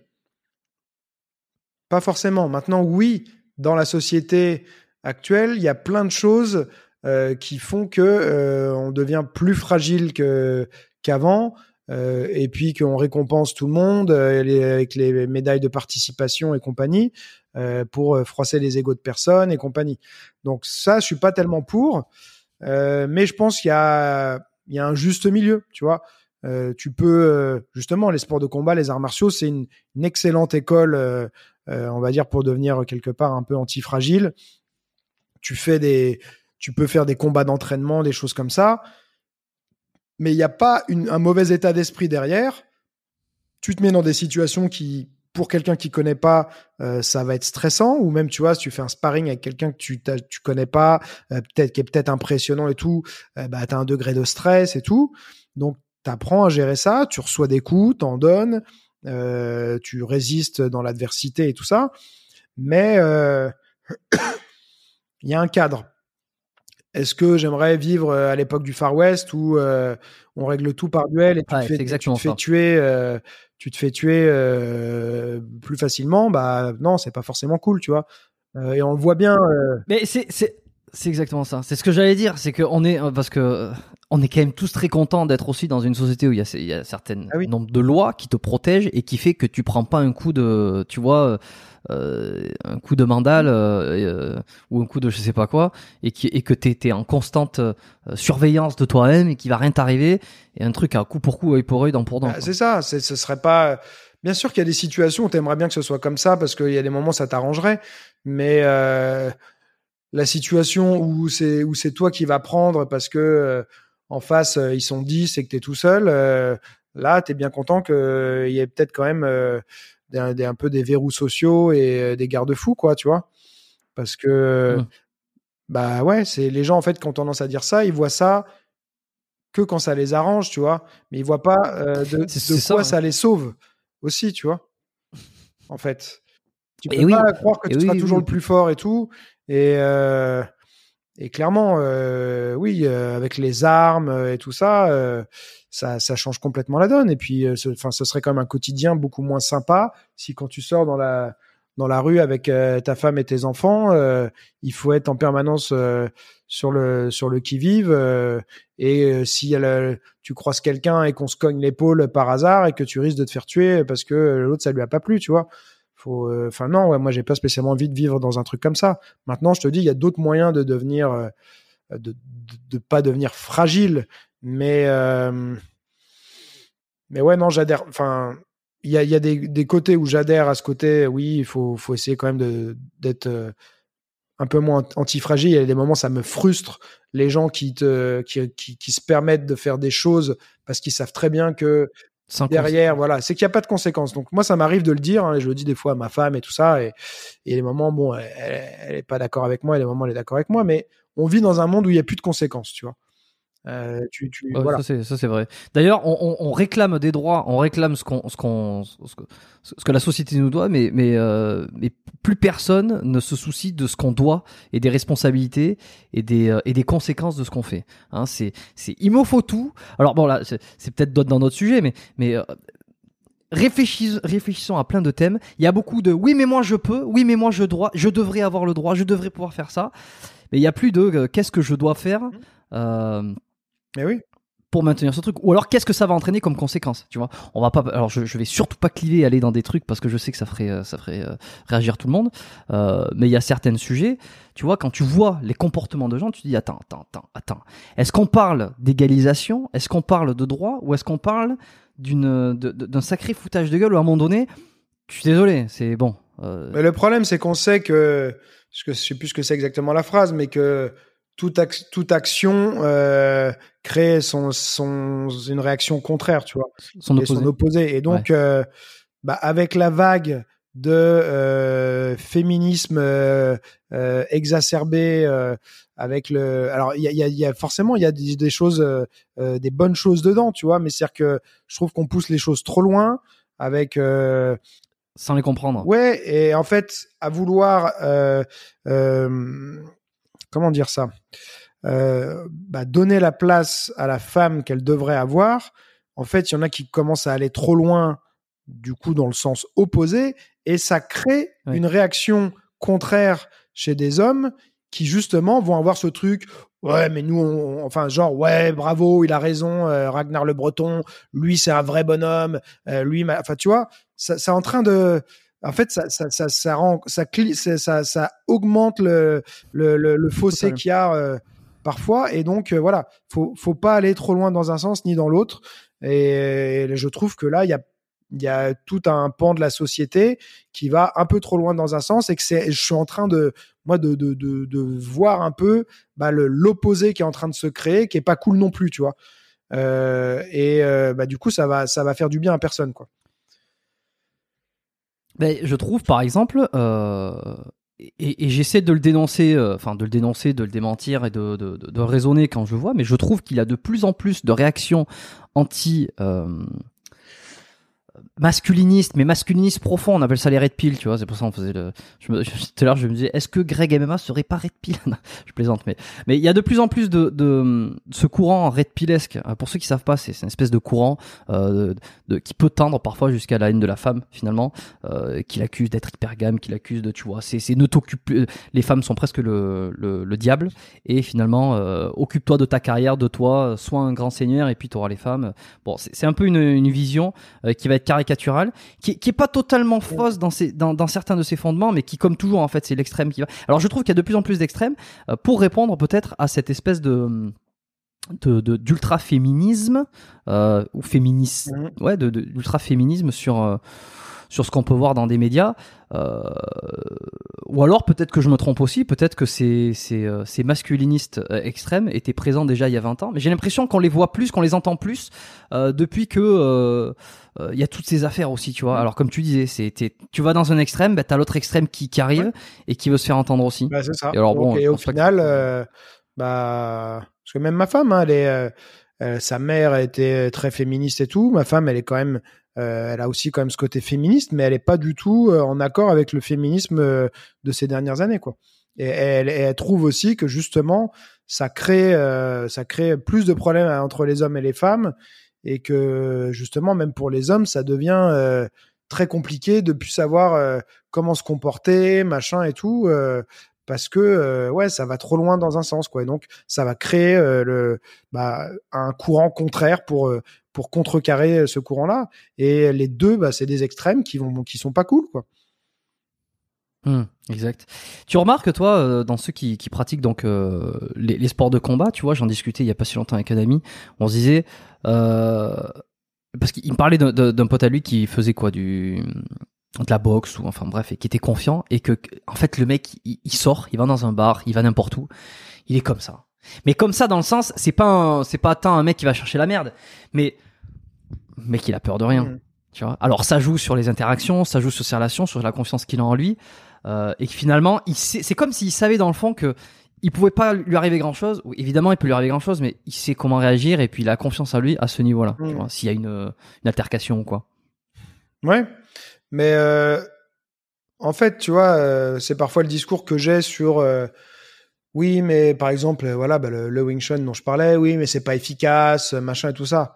Mais en fait, parfois, la confiance que ça va te donner, c'est suffisant pour t'éviter euh, des histoires. Parce que tu vas prendre confiance en toi, tu vas te sentir mieux et euh, la plupart du temps, euh, les agresseurs choisissent les victimes les plus faciles.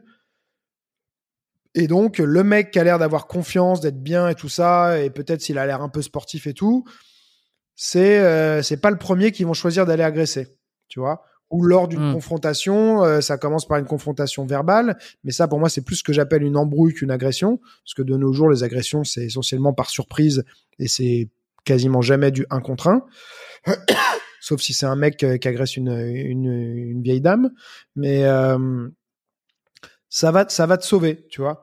Maintenant même si derrière le style que tu pratiques et tout, il... c'est pas le meilleur des styles, mais la confiance qui t'aura permis de, gagner, même si euh, elle est factice entre guillemets, parce que euh, peut-être que si derrière ça part en bagarre, bah c'est pas, t'as pas fait assez de combats pour être euh, à l'aise et tout. Euh, c'est pas grave. La, confiance que, que ça t'aura donné, elle t'aura déjà sauvé souvent pas mal de fois, et peut-être que cette confiance là aussi va t'aider à, à même être mm, supérieur à l'autre parce que tu croiras plus euh, en ta capacité à te défendre. Le simple fait d'y croire, ça va t'aider aussi, tu vois. Après, bien sûr que le retour à la réalité, il peut être violent et euh, tu peux dire, ma bah merde, euh, voilà, là je, je pensais que je, je, savais me défendre et je sais pas me défendre, ça peut arriver. Mais euh, on vit pas non plus dans le Far West justement, tu vois. c'est pas mmh. si t'es si t'es si t'es pas à aller te foutre tout le temps au mauvais endroit, au mauvais moment et que t'es à provoquer les gens, t'es pas censé te faire agresser tout le temps, tu vois. Et puis, est-ce qu'on, est-ce que t'as pas remarqué aussi qu'il y a certaines personnes, il leur arrive toujours des couilles, euh, de mmh. bagarre, de ceci, de cela? Bon, quand tu les entends, c'est jamais de leur faute, c'est toujours, euh, c'est toujours, ah, j'ai pas de chance, oh, là aussi, là aussi, oh, j'ai un mec qui est venu me faire chier, blablabla. Bon, après, ça dépend d'où tu vis, hein, forcément. Si tu vis euh, dans le Bronx, peut-être qu'il risque de t'arriver plus de, de problèmes que si tu vis au fin fond de la Creuse. Euh, non, mais c'est ce que tu dégages, c'est euh, justement tes réactions, tout ça. Moi, j'ai eu tout un groupe de, de Polonais euh, qui venaient de Pologne dans mes élèves et tout, et qui ont le nombre d'histoires, d'embrouilles, de, bagarres qu'ils ont eu dans la rue, et parce que eux, c'était une habitude déjà en Pologne de se battre et tout. Euh, tu comprends pas comment ça leur arrive tout le temps, mais c'est leur manière de réagir, la manière de regarder les gens, le, ce qui dégage et tout, qui fait que que bah il se passe ça. Et pourtant c'est plutôt des mecs que t'as pas spécialement envie d'aller euh, emmerder. Mais euh, résultat ils ont quand même souvent des histoires quoi. Et hormis euh, les deux exemples que tu m'as donnés avec celui qui celui qui était dans la bagnole et celui qui, qui frappait son chien est-ce qu'il t'est arrivé d'autres situations à risque des altercations des, des embrouilles ou des moments où tu t'es dit ouais. merde là ça pue là. Des moments où je me suis dit là ça pue pas trop. Alors ça, c'est il y a une histoire euh, qui date hein, maintenant. Ça devait être euh, début 2000 ou un truc comme ça, mais c'est une histoire qui m'a 2000, 2002 peut-être un truc comme ça qui m'avait pas mal marqué. Euh, juste, ça devait être le 1er janvier, je crois. C'était le lendemain du jour de l'an où j'étais parti au cinéma avec avec mon ex-compagne et bah, j'étais parti me garer pendant qu'elle avait commencé à faire la queue pour attraper pour prendre des billets et je la rejoins euh, dans la file d'attente et puis bah il y a un mec euh, derrière qui euh, me marche sur le pied, tu vois, une fois. Alors la première fois tu fais bon bah il a pas fait exprès mais deux fois, trois fois, quatre fois, tu vois, il vient me marcher sur le pied et me pousser un peu comme ça quoi. Donc à un moment je le regarde, je lui dis mmh. mais en fait il y a, un, y a un problème, qu'est-ce qui se passe, tu vois? Pareil, tu vois, histoire, et, et, on va dire différence de, de niveau euh, mental. Euh, Le lendemain de, de réveillon, j'étais content, j'étais bien, euh, voilà. Et euh, je sais pas, en fait, je sais même pas vraiment ce qui s'est passé. Le, le mec a dû croire que je lui étais passé devant, alors qu'il voyait bien que j'étais, j'avais rejoint, Oui, voilà. j'avais rejoint ma, ma compagne et qu'elle était devant lui, tu vois. Mais euh, j'étais pas disposé à m'embrouiller ce jour-là parce que voilà, je, bah, j'étais de bonne humeur, je voulais, je venais pour passer un bon moment. Et donc euh, le mec, je lui fais bon bah vas-y, euh, je lui dis euh, allez passez devant et tout. Il passe devant, il prend son billet, il se retourne vers moi, il me fait allez dégage connard et il me pousse, tu vois. Un mec, voilà, un mec avec casquette, bombers, la barbe, voilà, un mec, voilà, pas pas une dégaine sympa quoi. Et je vais pour le repousser du coup, classique, tu sais, on te pousse, tu repousses. Et quand je vais pour le repousser, bah il m'attrape, il m'attrape la main. Bah, en fait, dès qu'il m'a attrapé la main, je lui ai mis deux pralines dans la dans, dans la gueule, je lui ai pété le nez. Euh, et puis, bah, en fait, je te dis, moi, j'étais- même pas énervé. C'est-à-dire, j'ai réagi. C'était genre euh, réflexe, quoi. Il m'a attrapé la main, bam, bam, deux coups. J'ai pris mon billet et je me suis dirigé vers les salles de cinéma. Tu vois, je l'ai laissé. euh, Il était plié en deux comme ça, à se tenir la, gueule. Et puis, bah, malgré tout, tout de suite, la sécurité m'a intercepté. Ils sont euh, ils- deux colosses qui sont venus euh, euh, m'attraper. Et euh, moi, je vois le mec qui euh, commence à taper sur sa poche, tu vois. Euh, et les deux mecs de la sécurité, en fait, le, lui faisaient dos. Et moi, j'étais face au, au mec qui venait de, donc de, de m'embrouiller. Et je vois qu'il sort une matraque télescopique. Il, dé- une quoi matraque télescopique, c'est le bâton tactique. Là, c'est euh, un, un- un bâton en fer dépliable. Ah, c'est un truc qui se Ouais. déplie. Ouais, le mec était, euh, mec était rodé pour euh, faire face à toute éventualité. Ouais, quoi. bah, tu vas voir pourquoi après. Et en fait, donc je vois qu'il déplie sa matraque télescopique. Et donc moi j'étais calme jusqu'à voir ça. Euh, Ah les oui. deux mecs lui font dos. Et moi je leur dis bah lâchez-moi, lâchez-moi, tu vois, parce que je le vois arriver en fait. Et donc ces mecs-là, ils ont cru que je, je, je leur disais de me lâcher toi, parce que j'étais énervé. Donc ils ont continué à me tenir. Il les a contournés. Il est venu me mettre deux gros coups de matraque dans la cuisse. À ce moment-là, ils m'ont lâché. C'est c'est abruti entre guillemets. C'est-à-dire qu'ils n'ont pas bien fait leur boulot. Là, j'avais envie de le tuer, mais là, ils se sont mis entre nous. Et en fait, le mec, euh, du coup, me fait en, en face, euh, me fait, tu sais pas ce que tu viens de faire. Je suis policier. Et euh, du coup, il sort son téléphone et je le- je l'entends qui dit euh, agent agressé, euh, euh, ramenez-vous euh, rapidement et tout, machin. Et donc là, je me suis dit, ouais, là, ça pue la merde. Parce que t'as frappé un flic, mais tu, mais tu sais, mais savais tu sais- pas. ouais. Le problème, c'est que là, c'est sa, sa parole contre la sienne, Ah. tu vois. Et puis lui, il va jamais dire, je l'ai cherché. quoi. Le- la chance que j'ai eue pour faire la version un peu courte, c'est que donc lui, il avait appelé ses potes, mais il a appelé ses potes qui étaient pas, c'était pas leur, leur secteur. Et euh, il y a le, le directeur du cinéma qui avait vu la scène aussi sur les sur les caméras de surveillance qui est descendu, euh, et ça s'est passé devant le caissier. Et, euh, et du coup, le, le- déjà, le, le directeur du cinéma était ultra fâché. Il dit non, mais vous êtes policier et vous sortez une arme dans un lieu public et vous allez taper sur quelqu'un qui est maîtrisé par la sécurité. Et donc, il a dit à son Bon, caissier, il a dit, c'est comme ça. alors lui, il a appelé la police et il a dit euh, au, caissier, il lui a dit, tu vas, tu vas avec euh, avec eux et tu, me le défonces ce mec. Tu vois, il, leur, il lui a dit, tu, tu vas, tu vas dire ce qui s'est passé et tu le défonces parce que c'est, il a, enfin, il, il a pas à faire ça quoi. Et heureusement pour moi, euh, en fait, c'est les collègues de celui qui m'a agressé euh, sont arrivés, mais euh, 30 secondes après, il y a ceux du commissariat dont, dont ça dépendait qui sont arrivés et qui leur ont dit non, non les gars, c'est notre secteur, c'est pas votre secteur, donc c'est nous qui l'emmenons, euh, c'est pas vous qui l'emmenez, parce que si je partais avec ses potes, je pense que ça se passait mal pour moi. Et voilà, et donc euh, bah, au final, euh, l'autre s'est fait défoncer par le, le, commis, le commissaire du commissariat en a été, et quelques mois plus tard, j'étais convoqué à, l'inspection générale des services et le mec le mec a eu un blâme quoi bon grosso modo ça peut le gêner un peu dans dans les promotions pour gravir les échelons mais ça ça ça a pas fait grand chose de plus quoi donc voilà Tu l'as jamais revu, tu l'as jamais. je l'ai euh, jamais revu, mais voilà, recroisé. parce que lui en fait au départ moi je voulais euh, il me disait bah lui il veut porter plainte quand, quand on était encore au cinéma moi je voulais quand même aller voir mon film tu vois euh, même après qu'il m'ait matraqué et tout je, je là vas-y bon il m'a saoulé il va pas me gâcher ma soirée Et euh, ils me disent, euh, bah, est-ce que vous portez plainte? Je fais non, c'est bon, je, je vois, je veux aller voir mon film. Ils me disent, ouais, mais lui, il porte plainte parce que vous lui avez cassé le nez et tout ça. Et ils me disent, si lui porte plainte et que vous, vous portez pas plainte, c'est vous qui allez prendre. Donc j'ai fait, bon, bah ok, bah faut que je porte plainte. Donc je me suis retrouvé à passer la soirée au commissariat. euh, Voilà. Et toi, toi, calme, toujours, toujours, euh, parce que là, bon, tu le racontes, on a l'impression un peu de, tu sais, le, le, le, le sage, euh, le, le- comment, c'est celui qui bronche Ouais. pas, boumbo, mais non, moi, je vais aller voir mon film. Tu sais, ça fait un peu cette, cette- ce truc-là. Tu sais, t'as le, le battement cardiaque qui a pas bougé d'un centième, tu vois. Mais parce que là, j'étais Comment- pas- comment tu te sens? J'étais euh, dans, dans un état mental, justement, où mon curseur était très bas. Donc, il m'a fait monter. En fait, il m'a. Bien sûr que forcément, tu as le rythme cardiaque qui s'accélère, tu as tout, tout ça. Mais en fait, euh, ça s'est passé très vite et ça a été très instinctif, ma réaction. Il n'y a pas eu. euh, Alors, oui, il m'a énervé un peu, machin et tout ça, mais euh, j'étais j'étais en mode vraiment, allez, pff, on répond pas. Mm. Euh, pourtant, j'étais jeune à ce moment-là, hein, puisque je te dis, c'était début 2000, donc j'étais quand même assez encore un peu foufou et tout.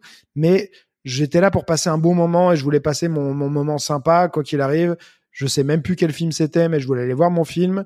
Euh, et, euh, et voilà. Et du coup, euh, bah ouais, j'ai eu ma réaction, c'était fini.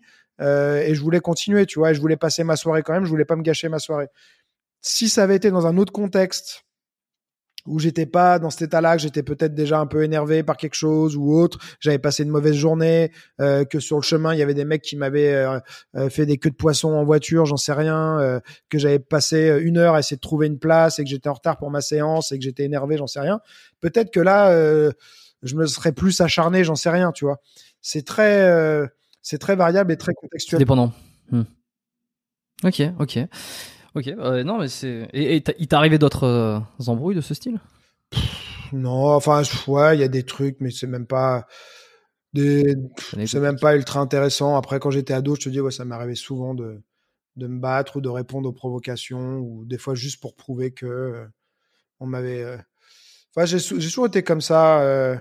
école primaire, on m'avait dit, euh, lui, il faut surtout pas s'embrouiller avec lui parce que ses grands frères, ils arrivent et ils, euh, ils arrivent dans l'école, ils vont me défoncer euh, si tu fais quoi que ce soit, puis il est dangereux et tout ça. Premier jour, je me suis battu avec lui, puis après on est devenus potes.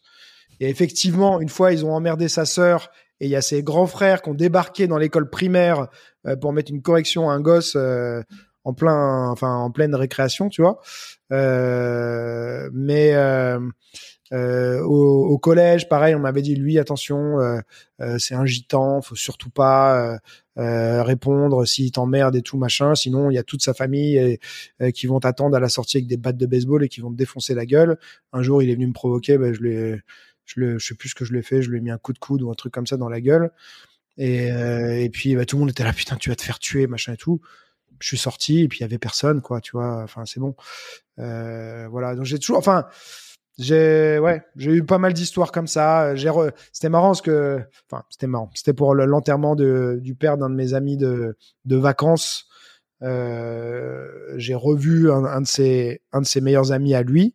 euh, et avec qui j'ai passé quelques étés, qui me dit ah putain, il me dit mais je me rappelle trop de toi, t'étais le justicier de la ville, t'avais peur de personne, Euh, les mecs euh, se demandaient, euh, enfin euh, dis-nous, on était tout le temps à, à se regarder genre mais pourquoi il y va, tu vois, il est, ils sont beaucoup plus nombreux, ils sont plus grands, ils sont machin et tout, et ouais j'y allais tout le temps et j'avais pas peur. Et même mes potes euh, souvent quand il y a une embrouille ils me prenaient, ils me disaient tiens vas-y mets-toi devant, et ils me mettaient devant, tu vois. C'était genre bon bah tenez on vous on vous met le le mec euh, qu'on a rien à foutre, on vous le met, voilà, et vous allez gérer avec lui. Si vous avez envie de continuer, bah tant pis pour vous quoi. Et, et c'est pas que j'étais le plus fort ou quoi que ce soit, c'est que et je vais pas dire que j'avais pas peur, mais euh, T'étais chaud. ouais le tu sais c'est un tempérament. C'est-à-dire que tu, tu c'est plus c'est plus la raison. C'est pas t'es en mode j'analyse, euh, ils sont temps, euh, ils ils font tel time machin et tout. C'est c'est non j'en ai rien à foutre. euh, Tu j'ai envie de te défoncer ta gueule euh, et tant pis si vous êtes vous êtes 5, 6, 7, 8 en face, voilà. Et typiquement, tu vois, le truc que dit Greg MMA et tout ça, je l'ai fait. J'avais 18, 20 ans. Il y a des huit mecs qui sont passés en sifflant ma nana et tout ça. Bah, j'y suis allé tout seul. euh, J'avais d'autres potes qui étaient avec moi. Eux, ils ont pas voulu y aller du tout. Euh, déjà parce que ça n'en valait pas la peine. Et puis, ils- ils- on était trois, ils étaient huit. Et ben, j'y suis allé tout seul. Et les mecs ont eu peur euh, parce que j'étais tout seul face à 8 et que c'est moi qui, qui avançais dessus et qui allait les pousser, qui leur gueulait dessus, tu vois. Ça mais ça n'a aucun Sans sens. chaud, quoi. Ce jour-là, j'aurais pu me faire mais défoncer la gueule. C'est pas justement, je suis pas pas dans un film, tu vois. Et oui, et tu prends jamais en compte, euh, c'est-à-dire que ton cerveau, t'es en mode euh, irrationnel, euh, tu te dis jamais, tiens, il- en fait, tu, tu peux, tu perçois pas ou t'anticipes pas que tu peux, que tu peux en prendre une, que tu peux avoir le nez cassé, que tu peux te faire piétiner. Tout ça, tu le, ça fait pas partie de l'équation. C'est, chassé par le, le tempérament, c'est ça. Bah, c'est ça, ouais. Moi, après, quand on me dit, mais t'es ouf, pourquoi tu y as été et tout, je fais, mais j'en sais rien, ils m'ont énervé, je, j'ai vu rouge, quoi, tu vois. Mais bien sûr qu'après, quand tu y réfléchis, t'es là, bah ouais, je, c'était une connerie. Euh, j'ai eu de la chance. Hum. J'ai eu de la chance, mais ah, comme les gens n'ont quand même pas l'habitude au final de ça, et moi j'ai toujours une, une sorte de violence, tu vois, comme ça en moi que je pouvais euh, euh, faire ressortir. Il je me rappelle aussi de cette histoire de la femme, de la mère de, de mon meilleur ami. Une fois, il y a un mec comme ça que j'aimais pas dans, c'était en primaire, hein, j'étais petit, que j'aimais pas dans l'école, et un jour il a, je sais plus, il a insulté mon, meilleur pote, et on s'est retrouvé à se battre dans la rue, et il y a eu un attroupement qui est arrivé. Euh, et il y a eu la mère de la, la mère de mon ami qui est arrivée, qui me connaît depuis ma naissance, quasiment, et qui a dit j'ai je n'ai pas réussi à intervenir, c'était tellement violent que ça m'a figé quoi. Tu vois. Et on, on pourtant on était on avait genre 7 8 ans mais euh, je me suis retrouvé avec la gueule comme ça parce que l'autre était plus petit que moi mais il m'a mis plein de coups de boule euh, euh, dans la gueule qui remontait et tout. Mais je enfin je savais pas spécialement me battre à l'époque mais cette violence tu vois c'est un truc que j'ai toujours eu en moi sans explication parce que j'ai eu une enfance heureuse enfin tu vois pas de traumatisme il n'y a pas de raison en fait. C'est juste un truc voilà qui, est- qui était en moi quoi Putain, moi je me souviens, tu vois, au collège, euh, et ça me fait un peu penser à cette histoire-là, tu vois, il y en avait deux qui aimaient souvent se, se, se, se battre, on était dans une classe, euh, et ils aimaient souvent se chauffer, et il y avait toute une partie de la classe qui aimait bien un peu euh, les voir se battre, et, et je me rappelle d'une fois dans les vestiaires du sport, euh, et, et c'est pour ça, tu vois, quand tu me dis on, on- la mère est restée figée, c'est qu'ils ont commencé à s'embrouiller, et il y a une partie des mecs de la classe qui ont commencé à se dire, tu sais, à essayer de, de mettre de l'huile feu, de, de mettre de l'huile sur le feu entre eux pour qu'ils continuent à s'embrouiller. Il y avait une espèce de fascination de voir, euh, de voir deux, deux camarades de classe qui, qui se foutaient sur la gueule. Et ça a duré 10 minutes dans la salle de sport. Et puis on était tous sur les côtés en train de s'écarter. Personne n'a arrêté le combat. Et j'en entendais un ou deux qui disaient, non, non, attendez, laissez, laissez-le, laissez, laissez les faire, laissez les faire. Tu vois, un peu comme si euh, y avait une espèce de spectacle qui se faisait. Alors moi, à l'époque, euh, pareil, figé devant ça, il y a une fascination à regarder des gens se parce que c'est de la violence. Euh, alors j'a- j'avais déjà vu ça, c'est c'est de la violence dont tu, tu es content que ça ne soit pas toi. Tu vois, c'est un Mhm. peu quand tu t'arrêtes devant un, un accident de voiture. C'est fascinant parce que t'es à la fois soulagé de de, ce- de, de dire que toi t'es c'est pas ton cas, t'es pas dans l'accident, t'es pas dans le combat, t'es pas dans le truc. Et tu les vois, ce... alors c'est pas bien méchant parce qu'ils s'en sortaient peut-être avec un cocard ou ou, ou, ou- ou rien de grand chose parce que c'est plus des, tu sais, ça se ça se prend, ça se chope, ça se met par terre. Il y a pas vraiment de gros coups de poing qui fait mal. Il y a pas de clé de bras, il y a pas de, tu vois, c'est pas, ça va pas jusque là. Mais euh, mais il y avait ce truc là quoi. Et hum, et moi, je me souviens, j'ai vraiment cette image dans les vestiaires où tu restes un peu fuyé, tu te dis putain, c'est fou comment deux là, ils sont en train de se. Et puis la haine engendre la Mhm. haine. Tu les vois, les deux qui veulent se faire mal, sans vraiment se faire mal. Mais, Mais je pense qu'il y a après, faut, enfin, je je sais pas quels sont les mécanismes et tout, mais il peut y avoir euh, euh, peut-être le rôle de, de, de certaines hormones, de de de, de plein. C'est c'est multifactoriel, tu vois. Mais c'est vrai que moi, j'ai, enfin, des fois, je, je racontais des histoires comme ça de mon de de, de trucs de mon enfance euh, que j'avais fait. Ça, ma femme, elle me dit, mais t'étais un ouf, quoi.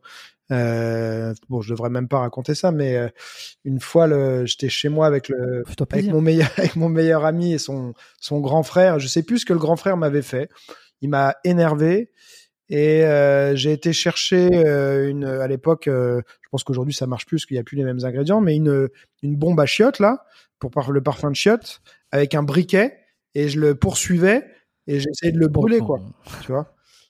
J'avais genre euh, j'avais 7 8 ans, tu vois.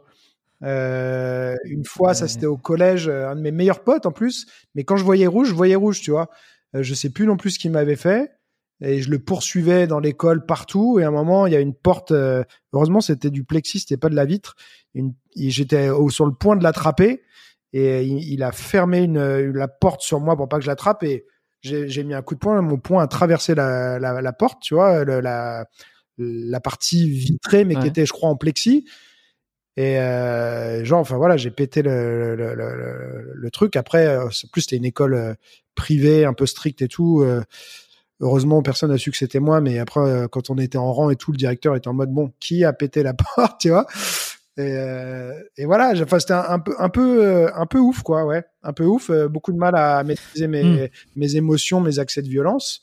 Et c'est pour ça que je pense que pour moi, euh, je sais que si je aujourd'hui je suis vraiment assagi énormément, je suis plutôt justement sur le côté opposé, mais euh, je sais que si je laisse trop justement euh, ce côté-là s'exprimer, j'ai toujours un peu peur, tu vois, de, de jusqu'où je peux aller, tu vois, de, de perdre le contrôle et de voilà, de faire vraiment un truc euh, que, je vais Mm. regretter. Donc euh, je préfère, euh, voilà, je préfère euh, bah, vraiment essayer d'être euh, à l'opposé. Calmer, ouais. Non, non, mais t'as, mais t'as raison là sur le- le- les hormones, sur tout ça. Alors j'avais un- j'avais enregistré avec un épisode, avec, c'était avec Am- Emmanuel Ayash euh, qui est dans le Crave et puis sur un lequel tu- podcast avec tu, lui enfin, tu voilà, t'as fait un podcast avec lui. Et euh, alors c'est un épisode que j'ai enregistré il y a un bon moment. Euh, je, les, je laisserai euh, les épisodes euh, mentionnés là dans les dans la description pour ceux qui veulent les découvrir parce que c'est pas un épisode qui avait été le plus écouté ou qui avait le plus cartonné entre Ouais. guillemets. Euh, c'est peut-être pas celui pour lequel je reçois beaucoup de euh, de retours. en général, c'est c'est souvent les mêmes épisodes où, où j'ai où j'ai des retours, des remerciements, des choses comme ça. Mais mais euh, mais allez l'écouter parce que c'est intéressant. Il explique ces phénomènes de euh, de peur, ces phénomènes de de de, de, comportement, le, la vision, le, le, tunnel, la vision tunnel, ce genre de choses, tu vois, et et, euh, alors sur, sur tout ce qui est la, la self défense. Euh, et, justement sur les hormones, sur tout ça, euh, est-ce qu'il y aurait pas euh, également une perception, tu vois, une différence de perception? Et je te demande, est-ce que toi, comment tu perçois la douleur, par exemple? Ça, c'est quelque chose qui se qui s'éduque beaucoup. J'en, ai parlé encore il y a pas longtemps euh, parce que j'ai euh, depuis que je suis à Bordeaux là, j'ai changé du coup de mon assistant que j'ai gardé pendant cinq ans qui s'occupait de mes montages et tout ça, mais qui s'occupait aussi de la gestion de mon club, euh, a, eu une proposition d'un, autre job qui était hyper sympa pour lui, donc il l'a prise et j'ai donc quelqu'un de nouveau et il est venu filmer un de mes stages à, à Paris et donc lui il est pas du tout dans le milieu quoi. Et euh, donc c'était avec pas mal de mes élèves anciens qui se connaissent bien et tout ça. Et il, enfin, à un moment, il me dit, mais euh, il se, enfin, il se tape vraiment quoi. Et, et en même temps, ils ont l'air de kiffer quoi. Et c'est vrai que ça peut paraître super bizarre. Oui.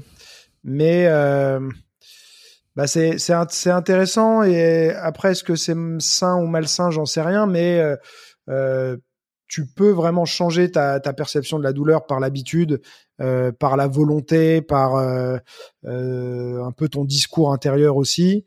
Euh, je sais que je m'étais aussi blessé euh, il y a longtemps aux adducteurs parce que bah, j'avais été m'entraîner chez le prof de Vandame, on avait fait des trucs extrêmes, machin, tout ça, qui faisait hyper hyper mal. Et après, en fait, bah du coup, ton en fait, c'est un peu comme quand tu as vécu un truc euh, extrême, euh, bah, ton curseur il se déplace et du coup, ce qui, Ouais, ce ouais. qui est, euh, ce qui est douloureux pour quelqu'un de, tu vois, de lambda, ben pour toi, euh, t'es loin de ton curseur max, donc euh, ça va quoi.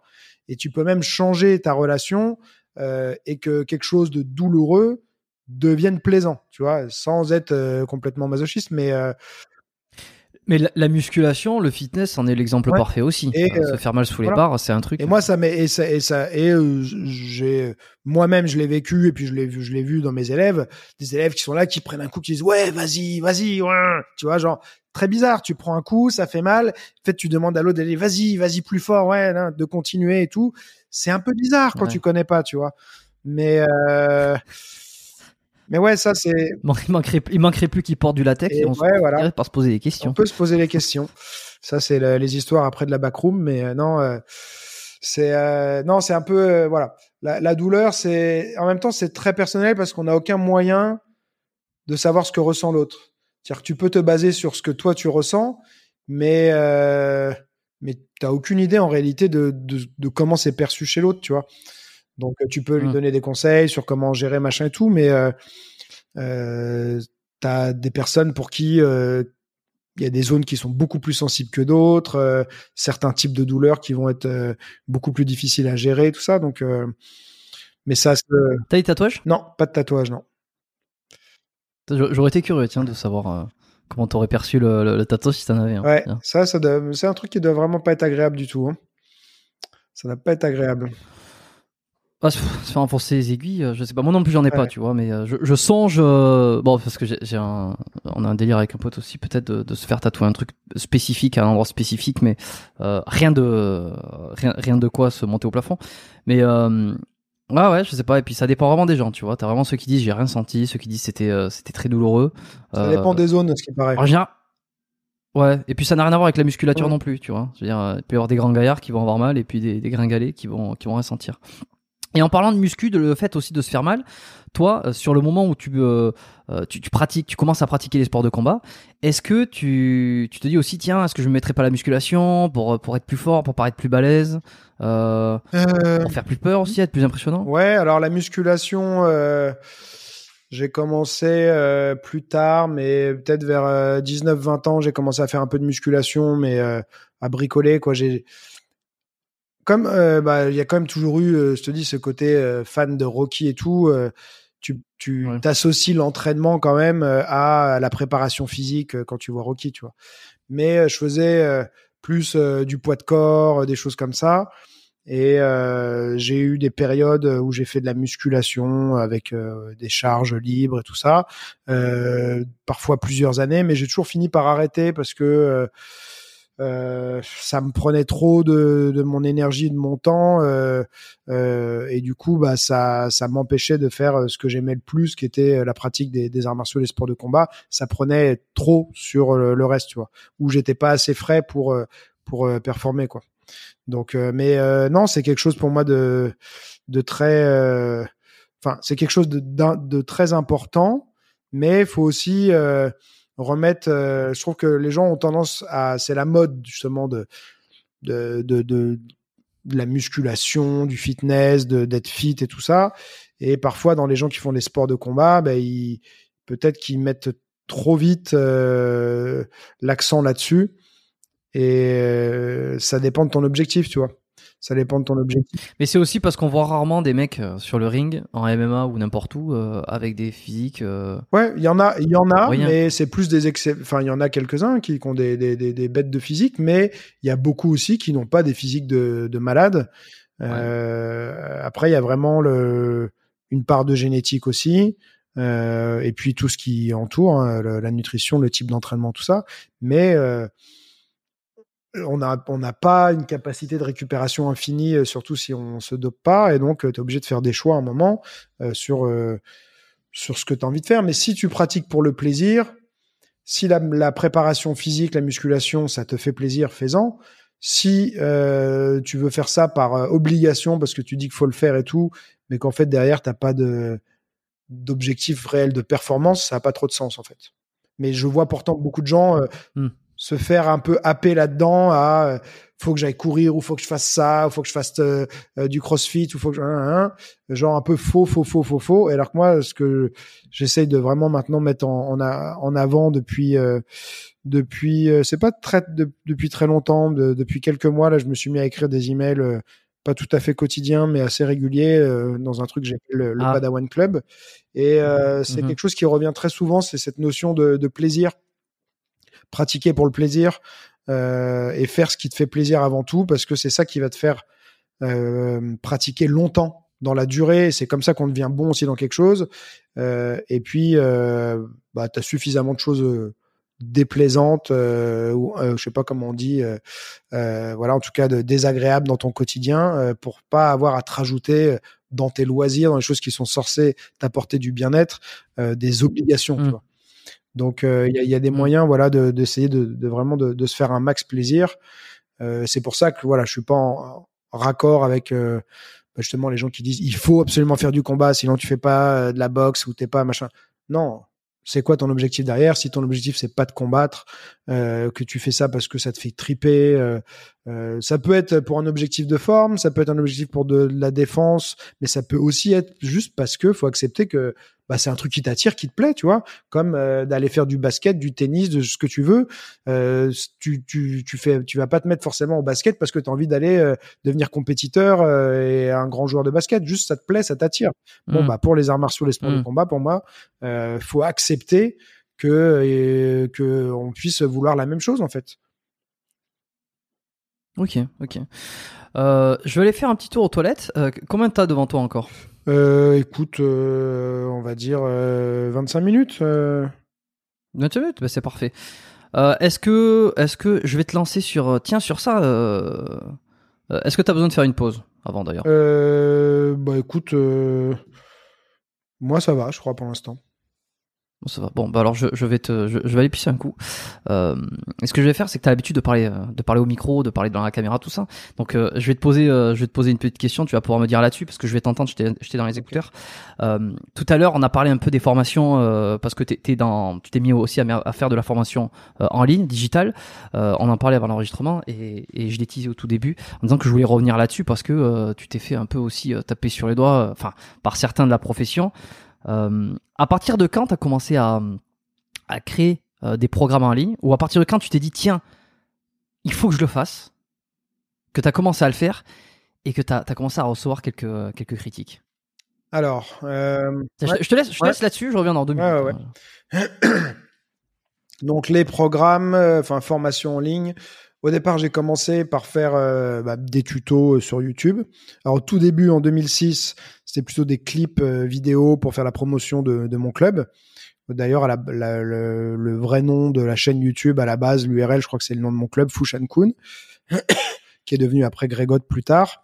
Je sais plus quand est-ce que j'ai fait la, transition, mais j'ai commencé par faire des clips.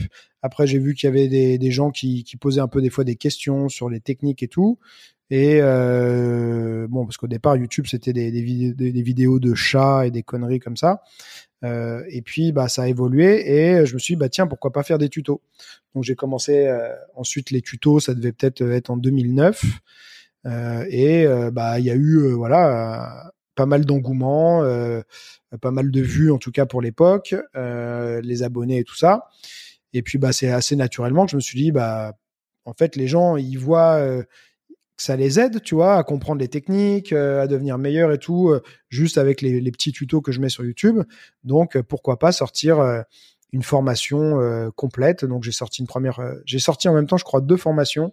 Une formation euh, qui s'appelait euh, Boxer comme un pro, qui est toujours en vente euh, sur mon site, qui doit dater du coup, de, je pense, de 2011-2012. Et puis, une formation de Wing Chun, qui avait été enregistrée lors de l'un de mes stages. Parce qu'en général, quand je fais un stage, moi, je trouve ça dommage que bah, seuls les participants qui étaient là ce jour-là puissent en bénéficier. Donc, je le filme et puis je le propose derrière en formation vidéo. Et donc, euh, voilà, c'est comme ça que, que ça a commencé. Mais euh, Quelle, quelle année, quelle année là 2011, Que- quelle période? 2011, euh, je crois, la première formation. Et euh, en fait, si je me suis... Alors, tôt, ouais, c'est c'est tôt et donc euh, bah, tout le monde n'était pas prêt. Euh, 2011. alors ouais. après, les tarifs, ils ont évolué et tout, mais même à l'époque, c'était vraiment pas très cher par rapport à maintenant. Et on me disait, mais t'es fou, personne va acheter à ce prix-là, tout ça. Euh, mais surtout, euh, je pense que ce qui m'a aussi convaincu de le faire, c'est comme je te le disais au début, c'est que moi, j'ai tellement appris en vidéo. Euh, je te dis, il y a, il y a vraiment... euh, Enfin, je le vois, Bah, la différence, et c'est pas pour me jeter des fleurs et tout ça, mais parfois, je discute avec des coachs qui sont excellents dans ce qu'ils font, mais qui n'ont jamais trop regardé des tutos, des vidéos, tout ça. Et il y a des choses qui, pour moi, sont des évidences que tout le monde euh, connaît, tu vois. Et je me rends compte qu'ils connaissent pas, tu vois. Euh, qu'on discute de tel truc, de telle technique, de tel machin, de telle approche. Et euh, les mecs ont énormément d'expérience, ils sont très bons dans ce qu'ils font, mais ils connaissent pas. Et en fait, euh, bah ouais, en fait, moi, ça me, je trouve ça tellement dommage de.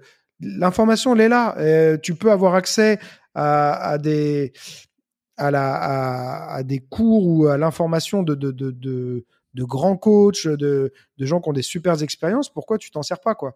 Donc moi, c'est souvent j'ai fonctionné beaucoup comme ça, tu vois. Euh, YouTube au départ, je connaissais pas trop, mais c'est vrai que je, je, je, je, mon média préféré c'est YouTube parce que je consomme énormément de, de YouTube. Je me suis mis à faire des podcasts parce que quand j'ai commencé mon podcast en 2017, ça faisait peut-être déjà 4-5 ans que j'écoutais des podcasts quasiment tous les jours, tu vois. Euh, et donc je trouvais ça génial. Je me suis dit, bah tiens, moi aussi j'ai envie de proposer ça pour proposer cette expérience aux gens, tu vois. Euh, j'ai appris énormément avec des vidéos. Alors c'était plus sous forme de, de cassettes VHS puis de DVD ensuite. Et je me suis dit, bah tiens, je vais euh, proposer euh, aussi euh, aux gens de, de, d'apprendre comme ça. C'est tellement bien. moi, je, je me disais, c'est dommage que, voilà, qu'en France, il y ait quasiment personne qui le fasse, tu vois. Il y en a quelques-uns qui le faisaient, mais très peu. Et moi, je l'ai fait. la version la plus facile pour le lancer, c'était sur sur le sur le web et pas produire des DVD qui pas en physique, machin et compagnie, tu vois. Euh, l'accès était immédiat, euh, la qualité, elle était déjà même euh, en 2011, elle était supérieure à un DVD. On était déjà en HD, pas peut-être pas en Full HD, mais donc la qualité était déjà meilleure qu'un DVD. Donc je voyais, il y en a des gens qui me disaient ouais, mais je préférerais en DVD. Je me mais tu as conscience que qu'en fait la qualité c'est quasiment deux fois la résolution d'un DVD. Donc euh, c'est c'est enfin c'est c'est mieux en fait et t'as l'accès instantané t'as pas de risque euh, euh, que le DVD et partout t'as pas pas le risque de perdre ton DVD de l'abîmer de le rayer t'as pas le risque qu'il soit perdu dans le trajet pour te l'expédier que ça prenne une plombe que enfin tu vois donc moi, je voyais, mais c'est une question de perception, euh, de, de, perception, parce que quand tu fais le, le pour et le contre, c'est bon, t'as compris que. Euh, d'ailleurs, on, on, comprend pourquoi le DVD n'existe mm. plus. Ça fait pas le poids. Mais oui, mais même euh, tout ce qui est Blu-ray, machin, tout ça, c'est cool. Mais aujourd'hui, les gens, qu'est-ce qu'ils font? Ils sont sur les plateformes, ils regardent Netflix, Prime, Disney, j'en sais rien. c'est immédiat et c'est, tu, tu peux y avoir accès en 4K. Enfin, je, le prix d'un DVD par mois et puis tu as euh, des centaines de milliers de films et de séries. de séries, tout ça. Euh, Comment tu vas acheter 10 euros un DVD ben après? Donc c'était, et encore, je pense que c'était, c'est pas 10 euros un, DVD, un, Blu-ray, c'est plus cher que ça. Donc. Euh, que ça, ouais. Enfin, alors sur le coup, j'étais sans doute peut-être un peu trop tôt et un peu en avance sur ça. Mais ouais, voilà comment ça, ça a commencé. Ok. Et alors, tu as commencé, tu as proposé des formations. Alors, c'était sur quoi? Sur le, sur les mouvements, sur des techniques, des choses comme ça, j'imagine. Des, tutos, euh, des longs tutos euh, structurés euh, pour t'amener à comprendre les, les, fondamentaux. Donc, le premier, bah, boxer comme un pro, c'est sur vraiment le, les, les, fondamentaux de la, de la boxe. Et puis Sulim Tao sur le Wing Chun, donc c'est un comme un kata. Il y avait donc en fait, tu suivais le déroulé du stage euh, durant lesquels les gens, bah, il y en a qui sont arrivés, qui connaissaient pas le, le, le Tao, donc le kata, euh, au début du stage, et à la fin, ils le connaissaient. Et aussi, ils connaissaient euh, bah, la signification, l'utilisation des, des, différentes techniques. Et donc, bah, tu avais une partie que tu pouvais travailler seul devant la vidéo et une partie où il te fallait quand même un partenaire pour, pour pouvoir travailler les techniques. Mais si t'as pas de partenaire, tu pouvais quand même travailler la partie seule. Quoi. Ok. Et euh, alors, qu'est-ce que tu as reçu comme euh, critique euh, Ça a été des, des coachs en, en, arts martiaux, en boxe? Ça, ça, a été des athlètes? De tout, ouais, aussi bien de, de, de coachs que de pratiquants, que de non-pratiquants qui avaient des avis surtout. Mais oui, c'est un peu... Tu sais, et pourtant j'ai vu, tu vois, pareil, les gens allaient dire ouais, tu vas apprendre la, la natation sans aller dans une piscine, tu vois. alors déjà, il y avait une Enfin, vraiment, il y a des gens qui, c'est pas pour être méchant, mais il y en a qui sont stupides. Je suis désolé, euh, parce qu'ils viennent te dire, euh, ouais, euh, c'est pas en regardant une vidéo euh, que tu vas apprendre. Mais bien sûr, euh, connard, que c'est pas en regardant une vidéo que tu vas apprendre.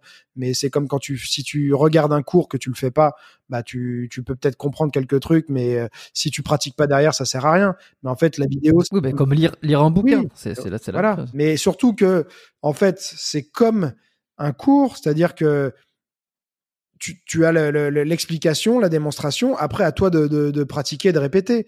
Alors oui, on va te dire, t'as pas la, euh, pas le prof pour te corriger tout ça. Donc effectivement, t'as pas le prof pour te corriger tout ça. Mais si euh, le prof a de l'expérience comme moi, qui fait ça à plein temps depuis euh, plus de 20 ans, contrairement à beaucoup de d'autres coachs euh, qui ont un autre boulot à côté, moi c'est mon boulot à plein temps depuis 20 ans. Euh, tu connais par cœur toutes les erreurs que, que, que, les élèves font et donc tu les anticipes et donc t'en parles dans ta vidéo, tu vois. Et euh, ça ne va pas les empêcher à 100% de faire les erreurs, mais théoriquement, s'ils sont un minimum euh, consciencieux, euh, qui font, euh, c'est ce que je fais moi-même quand j'apprends encore aujourd'hui des trucs en vidéo, tu fais des allers-retours, tu regardes, tu vas Mm. faire, tu fais attends là il y a un truc euh, qui va pas que je comprends pas, tu vas revoir et tu refais et ainsi de suite et tu arrives à un bon résultat au fur et à mesure. Mais faut bien sûr que euh, enfin faudrait faudrait être débile pour dire euh, tu vas juste regarder ma vidéo et tu vas devenir euh, euh, Bruce Lee quoi, tu vois, c'est non. Tu c'est c'est- en fait je te donne euh, je te donne les les infos et les, les billes pour y arriver, mais c'est à toi de ça t'empêche pas bien sûr de ça, ça, ça te ça te demande de faire le travail derrière quoi. Hmm. T'as pratiqué tous les sports de combat euh, qui existent, j'ai l'impression. Non, non, non. Non Après, moi, je suis un, un vrai passionné, donc euh, il y a, tu vas parler à certains coachs qui connaissent quasiment que leur discipline. Moi, c'est quelque chose qui me passionne depuis longtemps. Euh, bah, tu parlais de Karaté Bushido. À la base, c'est un magazine. Pendant longtemps, euh, Ouais. euh, j'achetais tous les mois le, le magazine et je lisais tous les articles. Et donc, il y avait toujours des reportages sur des styles euh, euh, inconnus. euh, enfin voilà. Donc, euh, je, je me suis intéressé à beaucoup de ça. J'ai regardé des vidéos d'autres trucs, euh, d'autres styles, juste par curiosité pour voir un peu ce que c'était de ça. Où là, pour le coup, je cherchais même pas à pratiquer, mais je regardais pour me faire une idée. Et surtout, bah, j'ai quand même été euh, euh, directeur d'un club d'arts martiaux euh, pendant 20 ans avec euh, plein de disciplines différentes, plein de profs différents. Et donc, euh, forcément, je, je, je, connais, je connais pas mal de, de choses, quoi. Maintenant, je les maîtrise pas moi, hein, mais je, je, si tu me dis, bah, ce style-là, c'est comment, c'est quoi l'idée, souvent, je vais pouvoir te, t'expliquer un peu ce que c'est, quoi. Parce qu'en plus, comme avant, Mm. c'est moi qui faisais, qui m'occupais de l'accueil au départ de, de mon club, euh, des inscriptions et tout. Je m'occupais de, de renseigner les gens pour tout le club. Donc, quelqu'un venait me poser une question sur euh, c'est quoi le penchaxilat, bah, fallait que je puisse répondre, tu vois. Ouais, ouais, je comprends. Ouais. Euh, et ta, ta- prédilection, ou disons euh, les, les ceux que tu préfères et ceux pour lesquels tu es le plus à l'aise. Alors a priori, tu vois, je, je vais tenter un, je vais tenter un pari. J'aurais dit boxe anglaise et, et Wing Chun, euh, kung fu. Alors peut-être parce qu'on en a parlé au début, donc je suis biaisé. Euh, peut-être aussi parce que les, les vidéos que je vois sur ta chaîne YouTube, elles sont très orientées boxe anglaise. C'est peut-être ce qui, ce qui est le plus demandé. Est-ce que ce sont ces deux que tu préfères? Euh, c'est un peu dur, c'est de dire vraiment ce que tu préfères. C'est un peu, euh, c'est un peu comme des, comme des Comme je faisais enfants, tu vois. euh, quel enfant tu Oui, préfères voilà. Maintenant, à titre perso, euh, parce que le Wing Chun, j'adore toujours ça, mais j'en ai tellement fait que j'avais plus envie de faire euh, d'autres choses quand je vais m'entraîner moi pour moi, tu vois. Euh, là, j'ai fait un stage il y a pas longtemps de Wing Chun. Ça faisait un petit bout de temps que j'avais pas pratiqué. Et ça m'a, enfin, c'était trop bien, quoi. J'adore toujours ce style Ouais, et, ouais. et je, je- enfin, ouais, j'ai pris un, un- mon pied, quoi, à, à, à donner mon stage de Wing Chun. Donc, j'adore toujours ça. Mais déjà, c'est un peu moins fun à pratiquer seul.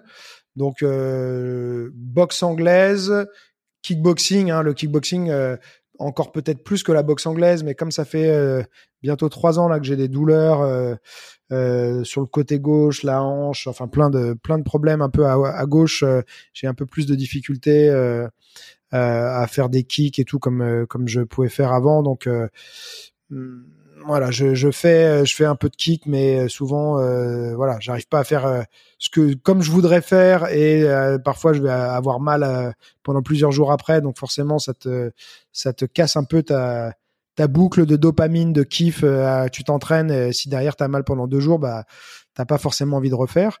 Mais euh, le Mhm. style que que je, je n'ai jamais enseigné et que j'adore énormément, c'est la lutte. Ça fait 11 ans euh, que je fais de la lutte. Ah ouais. Euh, et c'est vraiment, euh, Ok. je vais pas dire que c'est un regret, mais ouais, si j'avais pu commencer plus tôt, je, ouais, je, j'adore. euh, et c'est pas populaire en France, tu vois, mais je trouve ça génial, quoi, la lutte. J'adore ça. Putain, j'ai tellement détesté ça au collège quand. Oh là là là, je sais pas pourquoi. Alors que si tu veux, tu risques pas grand chose. C'est que des gabarits, des mini gabarits. On est on se fait pas mal. Mais je sais pas, je vais détester la lutte. Ouais, mais Alors que je faisais du karaté. euh, je pense, que c'est, enfin, moi, euh, à mon époque où j'étais à fond sur, euh, j'ai regardé tous les films de kung-fu. Euh, euh, ça, quand j'avais euh, entre 15 et 20 ans, j'étais à fond sur euh, les Jet Li et compagnie, les Donnie Yen et tout ça et tout. Je regardais toutes les productions de Hong Kong et tout. Pff, à l'époque, tu m'aurais fait faire de la lutte, euh, ça m'aurait pas intéressé, tu vois. C'est une question, je pense, de de, de, de période Ouais, de- de aussi, bon timing et, aussi, Ouais. et de ce que tu as déjà fait. Et comme j'ai quand même pas mal gravité autour de du MMA, tu sais, parce que je regarde ça depuis euh, depuis les débuts quasiment du MMA en France, on a dû avoir les premières cassettes vidéo vers euh, 96, euh, 97 de l'UFC, un truc comme ça.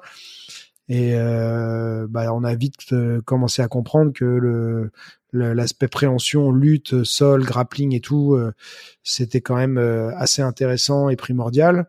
Et donc euh, voilà, j'ai fait du j'ai fait du, du sol, mais euh, je connaissais quelques trucs de lutte et tout, mais voilà, je bricolais un peu en lutte.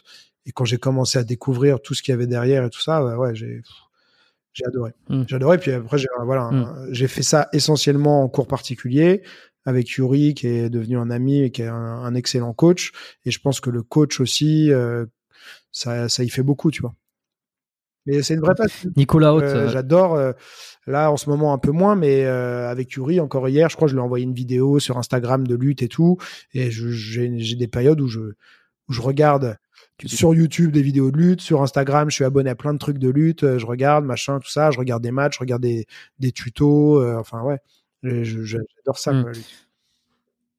Et justement, dans l'épisode que j'ai fait avec Nicolas, on parlait beaucoup de lutte et du fait qu'un bon lutteur, euh, il va être capable de, de, de gérer plus facilement un combat, notamment en MMA, parce qu'il va être capable de, choisir euh, Ouais. euh, d'amener au sol ou de rester en haut, alors que le boxeur, s'il est uniquement boxeur, euh, il, il va tout faire pour, pour ne pas aller au sol.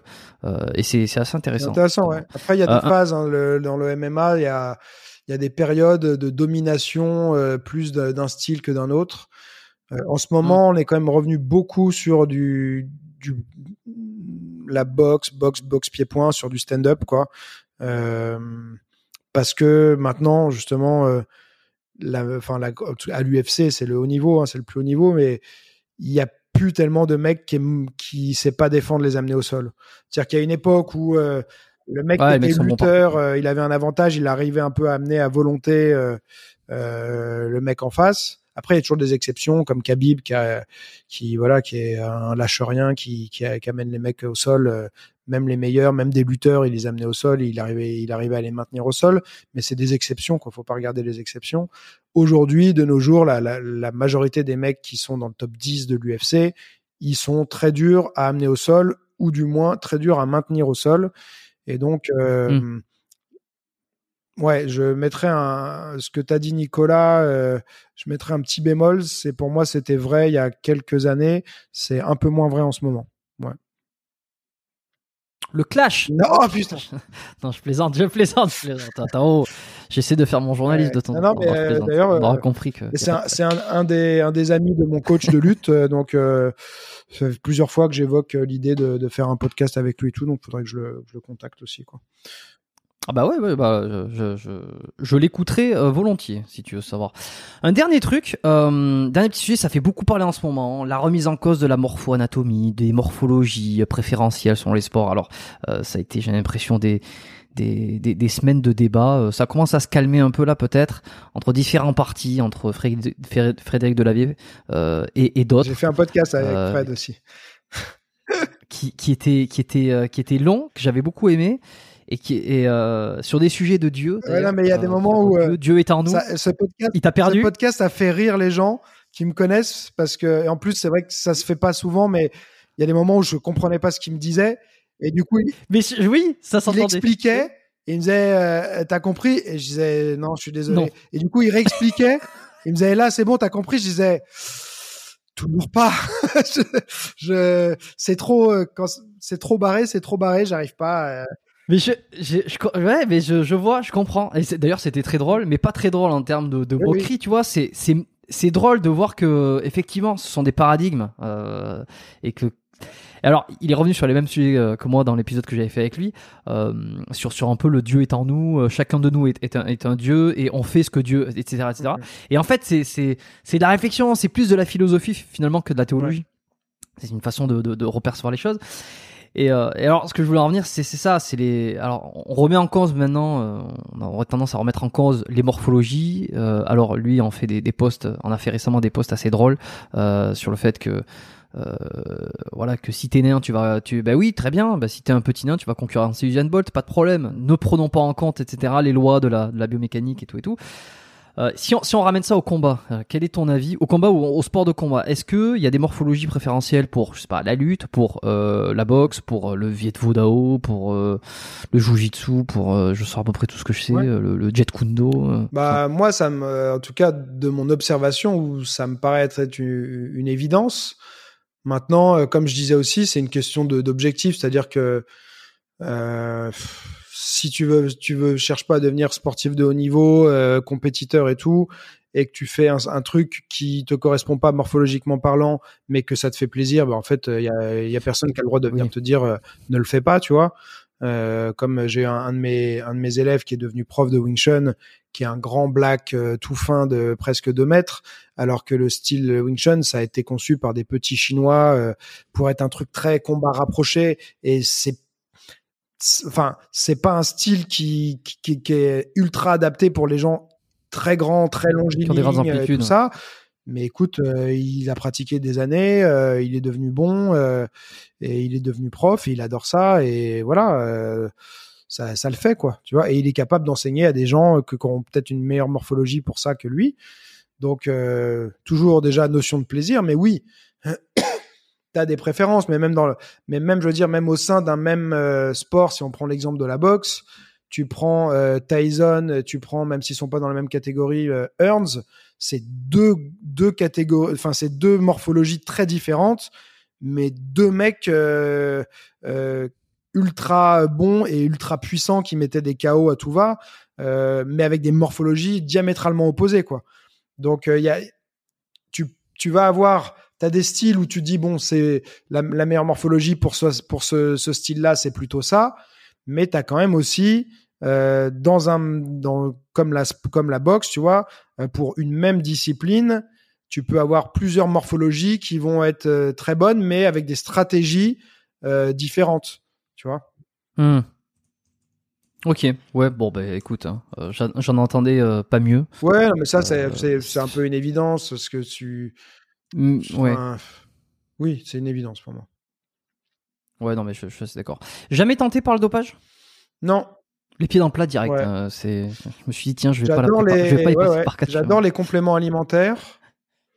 Euh, Oh là voilà. Donc, euh, mais même s'il y a encore beaucoup de gens qui croient que prendre de la whey c'est se doper. euh, non, non, j'adore. là, j'ai participé il y a pas longtemps. On m'avait invité. Euh, c'est un mastermind de préparateur physique et c'était au Krebs de, de Toulouse. Il y avait deux experts québécois, un posturologue et un euh, qui fait de la functional medicine. Bah, c'est des Québécois, hein, donc peut-être que tu les connais. Euh, et Ouais, ouais. c'est ouais. Pierre Boulet, c'est Oui, ouais. Mathieu. Mathieu. Boulet et Matt Bouchard. Oui, Matt alors Boulet Bouchard, et Mathieu me Bouchard. dis-moi, mais mais Boulet, oui. Et bref, donc c'était avec eux et euh, Mathieu Bouchard et il nous a fait aussi euh, toute une euh, toute une après-midi sur les compléments alimentaires, les neurotransmetteurs, machin tout ça. C'était hyper intéressant. Donc oui, j'aime bien tout ce qui est complément et tout. Le dopage. Alors t'as Joe Rogan qui est à fond sur la TRT et tout ça. Pour l'instant, moi c'est pas un truc du tout qui m'attire, mais plus par peur que par conviction, parce que je fais pas de compète, donc j'ai pas d'objectif. Euh, si je devais me doper, euh, ce serait, euh, enfin, ce serait parce que pour compenser, je sais pas, les effets de l'âge ou quoi que ce soit, mais pas pour être meilleur qu'un autre, parce que je cherche pas à être meilleur qu'un autre, j'en ai rien à foutre. Donc T'es plus dans la compète. non, mais j'ai jamais été même dans la compète en fait. Euh, euh, avant, j'avais peut-être mon ego qui faisait que je voulais essayer d'être meilleur que les autres, mais je j'ai- pas fait de, compétition. Ça m'a, c'était pas pas un truc qui m'a qui m'a qui m'attirait parce que je trouve que ça ça te t'es obligé de, de, de, de dédier tout ton temps à ça, tout ton esprit à ça. Et moi, j'ai commencé à enseigner très tôt et je voulais être disponible pour mes élèves. Euh, et j'ai quand même après aussi euh, pris conscience assez rapidement euh, parce que je m'étais blessé, euh, je, bah justement en allant chez Vandame et tout ça. Plusieurs années après, j'avais une déchirure du labrum au niveau de la hanche. J'ai dû me faire opérer assez jeune et donc j'ai commencé à, à, prendre conscience un peu des dégâts que tu pouvais occasionner sur ton corps et tout ça.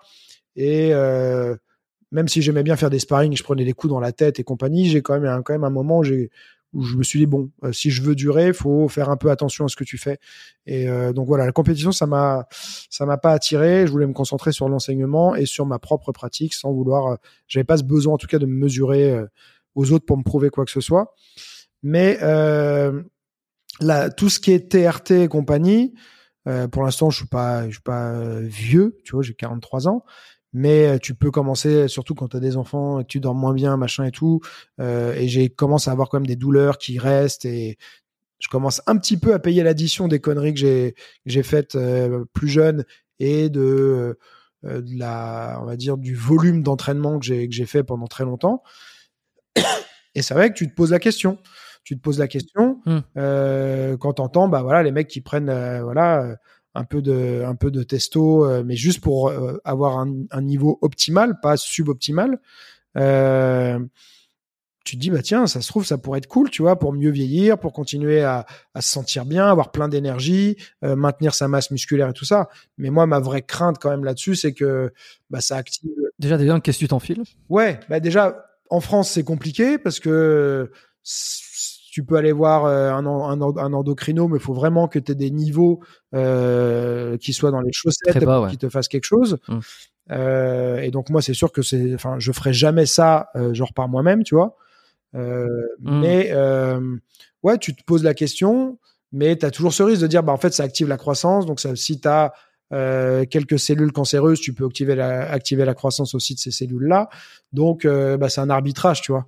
Mais euh, Et, et par exemple, Joe Rogan, tu dis que lui, il est, il est pro TRT. Alors, j'écoute quelques-uns de ses podcasts et c'est vraiment c'est par, parcimonique. Ouais. Donc, j'ai pas toutes ces, je suis pas un, un fan absolu de ce qu'il fait. Enfin, de ce qu'il fait, oui, je trouve ça génial, mais je ne le connais pas à ce point-là. Et lui, lui, il prône ça, par exemple, il dit que c'est formidable.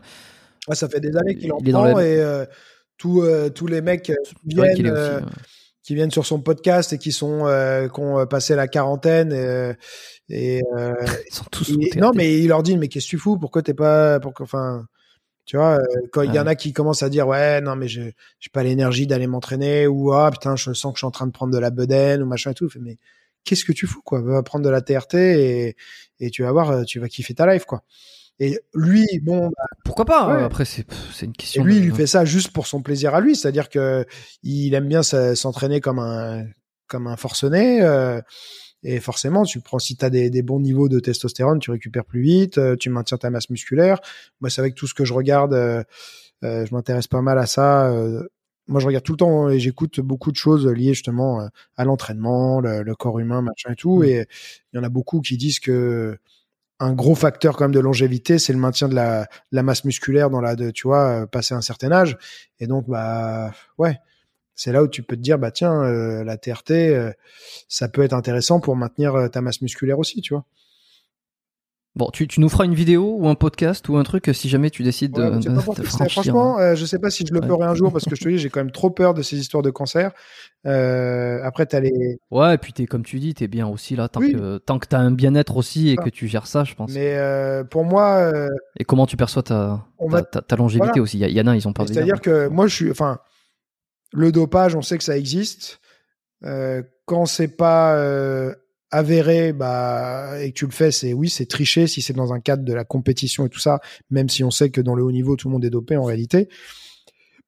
Maintenant, si tu, Et d'ailleurs, d'ailleurs, ils- d'ailleurs, ils prennent quoi? C'est quoi? C'est des stéros? C'est des, des trucs pour accélérer? La, la majorité du dopage dans la muscu, on a compris, c'est Ouais. stéros. Il y a pas de question vite répondue. bah, dans les sports de combat, sport de combat. Sincèrement, moi, je suis vraiment pas expert sur le sujet. Je sais qu'il y en a qui ont pris de l'EPO pour le, le- le cardio. Euh, Il y en a qui ont quand même pris euh, de la testo euh, euh, pour euh, justement prendre en masse musculaire. Des fois, quand ils, souvent quand ils, ils montent de catégorie et tout ça. Mais euh, dans, mais même moi, en réalité, dans ce cadre-là, euh, pff, ça me dérange pas plus que ça. Que chacun fait ce qu'il veut avec son corps. Si tu as envie de, de prendre le, en fait, je serais plus ok si euh, les gens disaient ok, bah moi je prends, euh, c'est autorisé, allez faites ce que vous voulez. Mais euh, ce que je trouve pas cool, c'est- dire c'est pas autorisé. Et puis il y en a peut-être quelques-uns qui essaient de faire sans, mais que du coup ça, ça pénalise. Euh, Mm. et, et donc euh, ouais là, ça, là c'est pas cool, tu vois.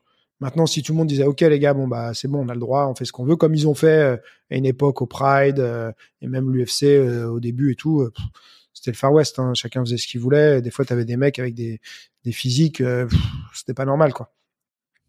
Mmh. Mmh. Bon, écoute, on va finir là-dessus euh, sur ce, cette thématique, voilà, du dopage qui, qui en général plaît à tout le monde, euh, enfin qui plaît, qui, qui, qui on a envie de savoir quoi. Mais, euh... Dernière question, à la limite, les, les, questions de fin que, que je pose, que j'aime bien poser.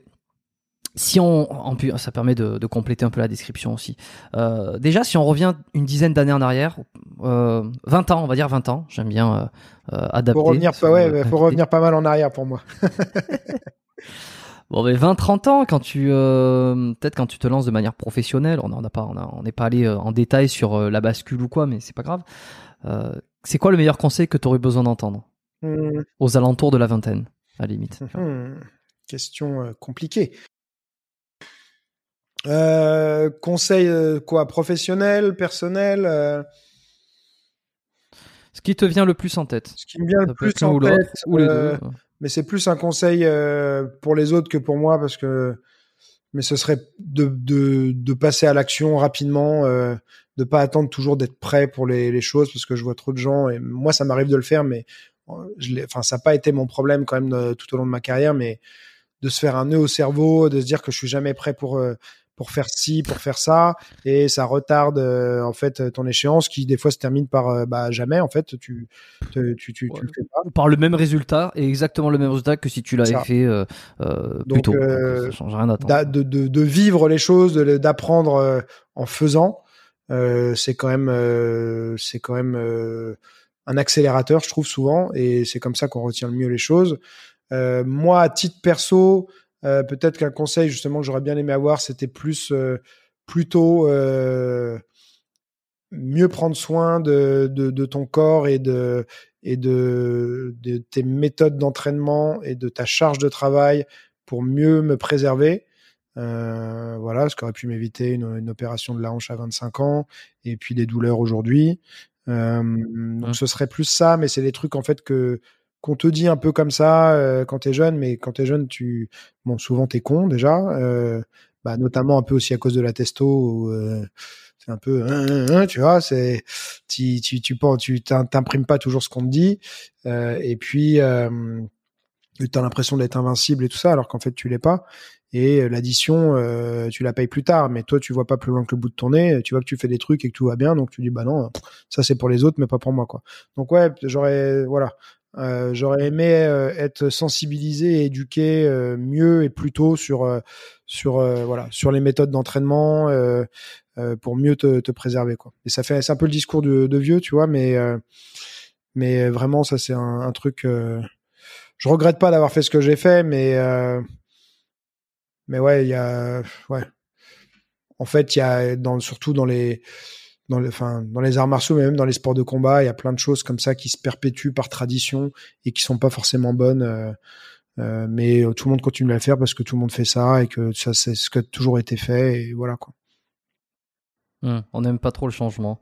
L'humain, il n'aime pas trop le changement. C'est, un peu aussi. Euh... Ouais, puis c'est, euh, c'est qu'il faut oser euh, et il faut d'une part oser euh, c'est faut c'est difficile de d'oser changer les choses et faut être prêt à s'exposer aux critiques euh, euh, parfois de tes mentors ou de tes pères quoi et donc c'est compliqué. Et alors tes mentors aujourd'hui lesquels sont-ils? Tes influences? Mmh. tes maestros? Je sais pas. J'en ai pas Joe Rogan. Joe Rogan oui mais pas surtout, tu vois. Euh, il y a des choses où je suis pas d'accord du tout avec euh, avec ses idées, mais euh j'aime bien le personnage. j'aime bien ce qu'il a réussi à construire et tout. Hum, il m'a motivé sans doute pour les podcasts, mais et j'ai appris plein de choses en écoutant son podcast, notamment de voilà par par ses invités. Il a vraiment des fois des invités vraiment de, de, exceptionnel. de haut niveau. Mais il y a aussi, euh, un des... il y a aussi le côté que malheureusement des fois c'est des, des, invités euh, euh populaires, orientés euh, et qui qui pour euh, être euh, un peu euh, en avant sur les médias, faut avoir un discours clivant, euh, faut aller contre-courant, et donc euh, des fois ça peut t'emmener sur des des voies, euh, des trucs qui en fait sont pas terribles, mais euh, mais ouais, j'ai quand même appris beaucoup de choses, donc euh, c'est clair que sans, sans sans Joe Rogan et son podcast, euh, je connaîtrais beaucoup beaucoup moins de choses. Ça m'a permis de découvrir des personnes, des Mhm. approches et tout ça. Euh, et après, Je, je suis en ce moment sur le, je suis, parce que je fais en même temps un petit clin d'œil à, à Nicolas Haute, qui est, qui est dans la, la même sphère, la même sphère, qui m'a indiqué dans le dernier podcast que j'ai enregistré avec lui, le bouquin de Naval, euh, Naval Ravikant, euh, l'almanach Mm. euh, Naval Ravikant, et qui était passé sur le podcast de, de Joe Ouais. Rogan et que je suis en train d'écouter en ce moment. Ouais. Tu vois, l'épisode avec lui. moi c'est pareil. Naval, je le connaissais absolument pas. C'est sur le podcast de Joe Rogan euh, que que je l'ai que je l'ai découvert. Et je- après, il avait sorti lui-même son podcast euh, avec des, des mini épisodes justement. qui correspondent, je crois, à l'almanach qu'il a, qu'il a sorti en bouquin. Mm. Mais ouais, il y a plein de gens comme ça qui sont ultra intéressants. Mais dans le sport, dans les arts martiaux, les sports de combat, euh, non, en ce moment, je, enfin depuis ces, ces dernières années, j'ai, il y a personne quoi. Le dernier qui m'a, personne qui te fait. m'a ouais. fait vibrer, mais qui du coup euh, euh, fait plus tellement vibrer, c'était Conor McGregor, tu vois. Euh, voilà, Mm. lui, son ascension de 2014 à 2018 ou un truc comme ça, c'était c'était juste magnifique, quoi. Euh, Ido Portal aussi, euh, j'aimais beaucoup euh, ses idées. J'ai écouté récemment là sur le Uberman Lab, je sais pas si tu connais, docteur Uberman. De, de Ouais. nom, ouais, de Et nom. il a été nom. invité et tout, donc il a toujours des idées assez intéressantes. Euh, Uberman Lab, j'aime beaucoup. Hein, c'est un des podcasts Le que podcast? J'écoute. Il y a plein de podcasts que j'écoute comme ça. Que voilà. Ben justement, tu vois, euh, je pense que ça va. Après, c'est les podcasts anglophones. Ouais, ouais, que j'écoute tu- très peu de podcasts français. Biomécanique, t'écoutes un peu? C'est quoi ça? Si si, non, j'en ai j'en ai écouté. euh, Pas un truc, un truc montant apparemment là, qui est, euh, qui est, qui est hype. Ouais. Je sais pas. J'ai bien aimé ton euh, celui avec euh, H. Oui, HZ, Ouais. ouais. Ah bah, il y a- ouais, il y a beaucoup, beaucoup l'ont aimé celui-là. Ouais. Enfin, pas tous justement, mais euh, Mais enfin pas tous. Et c'est pareil, Une tu vois, lui, je lui ai proposé de faire un donné, podcast. Il m'a dit OK et tout. Bon, là, il partait en vacances. Euh, mais ça va être intéressant parce qu'il est, euh, il est spécial un peu comme personnage. Euh, Mm. Et il y a, y, a, y a des choses euh, où je suis pas du tout d'accord avec lui sur les la manière de traiter les gens qui posent, qui te posent des questions et tout ça. On n'est pas du tout Mm. raccord, mais j'aime bien justement échanger. C'est plus intéressant d'échanger avec des gens. Si tu cherches que à contacter des gens qui vont dans le sens, dans ton sens et et confirmer tes croyances, tu tu tu t'en- t'enrichis pas énormément quoi. Mais euh, Ouais, c'est vrai. voilà, sur le sur la partie muscu, il est excellent. Euh, mais ouais, c'est un personnage, euh, ouais, un personnage un peu à part. Particulier. Ouais. Non, mais particulier, mais dans, dans le bon sens du terme. Bon, écoute, moi, j'ai passé, j'avais passé un bon moment avec lui. Je recommande cet épisode, hein, si, si, si certains ne l'ont pas encore écouté. HZod, le numéro 129, 131. Il y a, il y a pas beaucoup de temps. C'était quoi Il y a trois semaines, un mois, non? Ouais, ouais, c'était il y a, il est, il est sorti il y a pas si longtemps, exactement. Euh, et puis il a bien marché, euh, il a, il a beaucoup été euh, vu sur, enfin beaucoup, euh, toute proportion gardée sur la chaîne YouTube. Il a eu un, un gros démarrage parce que je pense aussi son, son, son- sa communauté YouTube, son audience, s'est redirigée vite euh, sur le, la vidéo. Ouais. Et, euh, et ouais, il y a eu beaucoup de commentaires. Ok, euh, un bouquin que tu as envie de recommander, un truc que tu lis en ce moment ou que tu as lu et qui t'a marqué, que tu as envie de faire découvrir? Hmm. Alors les bouquins, je... alors là j'ai commencé, euh, euh, c'est The Flexible euh, Diet, Diet. de Alan Aragon. Mhm, Il vient de sortir son livre là il y a pas longtemps. Mais euh, D'accord. avant je lisais beaucoup et maintenant j'ai plus de. C'est vrai comme j'écoute beaucoup les podcasts, maintenant j'écoute des audiobooks et des fois je fais autre chose et tout donc. Je me suis remis à écouter. euh, ça faisait hyper longtemps que j'avais pas lu ou écouté euh, des, des romans, donc euh, là j'ai pas de voilà. J'écoutais que des, des, des non-fiction non-fiction depuis euh, 15 ans quasiment. Euh, alors qu'avant j'adorais lire aussi des voilà des romans et tout. Donc là j'ai Ah bah ça fait du bien. bah, ça aère l'esprit en fait un peu Et c'est exactement et ça. euh, ça fait du bien voilà de sortir euh, un peu de son bah, de tes sujets de prédilection et c'est vrai que les podcasts maintenant sont tellement riches et tout que euh, et j'en écoute tellement que c'est vrai que ouais j'ai plus le besoin de, de m'aérer un peu l'esprit euh, euh, voilà quand je en termes de, de, de bouquins purs. Mais euh, voilà. Là je suis parti sur The Flexible Diet qui est pas euh, j'en suis au début et pff, bon il va falloir un peu s'accrocher le début est pas bah, c'est un scientifique Alan Aragon quoi. Donc c'est pas c'est pas rigolo rigolo quoi. T'as- j'ai lu des bouquins de, de, de nutrition où tu as plein d'infos mais il est agréable à lire. Pour alors euh, je- j'en suis vraiment euh, au début donc c'est trop tôt pour le juger mais euh, pour l'instant euh, c'est un peu ça fait un peu piquer du nez quoi. Mais je voilà. Mais le contenu je sais qu'il va être bon et c'est un mec que voilà que je suis enfin j'avais arrêté de le suivre mais voilà je sais que le contenu c'est du de la qualité. Et la nutrition c'est Mm. toujours quelque chose qui m'intéresse beaucoup. Donc euh, donc ouais je vais me me forcer un petit peu. T'en mettre là-dessus. Ok. Bon, j'irai jeter un œil là-dessus parce que le nom me dit quelque chose. J'ai dû l'entendre euh, passer plusieurs fois ou dans des podcasts ou quoi, mais euh, j'irai regarder. Je le laisserai en, description aussi dans les notes de, de l'épisode du podcast.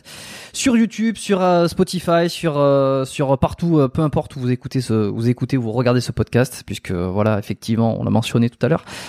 les podcasts sont de retour sur YouTube. D'ailleurs, c'est marrant parce que deux sujets sur le retour sur YouTube et et le fait de lire, j'en ai parlé, j'en ai parlé de ça, le fait de lire des que je m'étais mis à, à relire des, des romans pour un peu m'aérer l'esprit, comme tu disais, on est on, a, on est sur le Ouais. même euh, la même période là. J'en ai parlé dans la dernière dans la dernière news- newsletter. J'ai du mal à, à parler sur le- la lettre biomécanique. Euh, ça me permet de faire la petite transition pour que ceux qui veulent s'inscrire. Euh, tout ce que vous ne retrouverez pas sur le, le podcast, euh, j'en parle un peu dans la newsletter. Mes recommandations perso, certains épisodes de podcast que j'écoute qui sont top. Pas nécessairement de rapport avec le sport, avec les, avec le, avec les blessures, avec euh, la santé, tout ça, mais euh, des fois si. euh, le, euh, voilà. Et puis j'ai expliqué. Alors dans la newsletter, c'était de, de mai ou d'avril, je sais plus pourquoi arrêté YouTube. Et là, dans la dernière, j'ai expliqué euh, exactement pourquoi je pourquoi je reprenais YouTube en reprenant les arguments et en les, en les, en les amenant avec une autre vision qui est celle d'aujourd'hui avec le recul euh, du fait que j'a- j'avais arrêté et que j'ai décidé de reprendre. Voilà. Pour ceux que ça intéresse de s'inscrire à la, newsletter du podcast, c'est euh, environ, c'est un email par mois, euh, newsletter classique. C'est le lien sera en description. C'est le premier lien, euh, biomécaniquepodcast.com slash lettres, tout simplement. Vous inscrivez sur la page et puis ensuite vous pourrez vous désabonner si ça vous intéresse pas. Mais je, je ne spamme pas. Et puis des fois, je propose des choses un peu différentes aussi des recommandations euh, qui sont plus dans la santé, des programmes, des choses comme ça, où je, je, je développe un peu des, des, des partenariats aussi avec euh, soit des anciens invités ou soit des gens qui ont, euh, qui ont des produits ou qui ont des choses à proposer qui sont hyper intéressantes. Donc c'est vraiment gagnant, gagnant, gagnant pour absolument tout le monde. Voilà.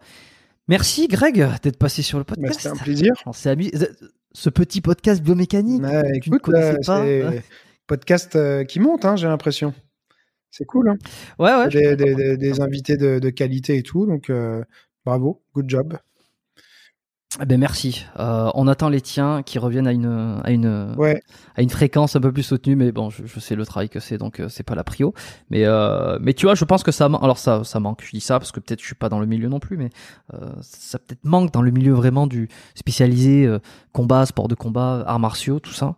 Euh, je sais qu'il y a deux trois podcasts qui existent, mais qui sont davantage des choses d'actualité, Mm. je pense. ouais. Après, c'est que moi, j'aime bien parler d'autres Ouais. choses. J'aime bien parler de, enfin, des choses Ouais. liées avec le sport et sinon, tout, hein. tu vois, mais euh, l'alimentation, de l'entraînement, tout ça. Donc, euh, et puis même, pourquoi pas sortir de la thématique. Donc, euh, je vais voir, euh, je vais voir ce que ce que je vais faire. Bon, mais, bah, écoute, on, mais j'arrive pas, en tout cas. Euh, euh, à avoir euh, la régularité.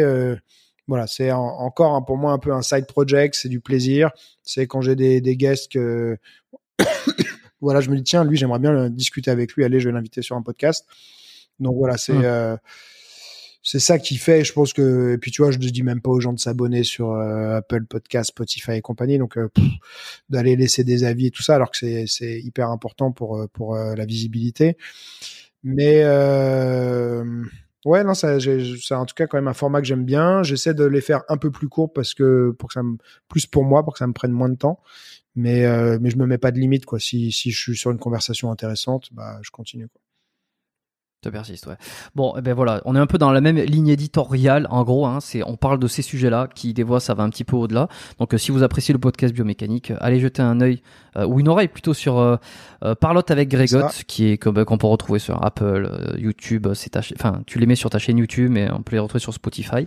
Et puis, et puis, et moi, je vous le dis de mettre des étoiles Ouais. sur le sien et sur le Eh mien. oui. hein. Et moi aussi, j'écris des emails, mais alors beaucoup plus fréquemment que toi, parce que c'est c'est pas quotidien, mais c'est euh, 4 à 6 emails par semaine. Donc c'est vraiment euh, réservé pour ceux qui voilà qui aiment ce que je fais, parce que je parle un peu de mon quotidien aussi euh, dans dans les emails. Euh, je parle de mes projets, je raconte des histoires sur euh, euh, des élèves tout ça. Donc il y a des évidemment il y a des conseils d'entraînement. Je partage aussi euh, des les choses intéressantes que j'ai pu voir récemment et tout, comme toi tu peux faire.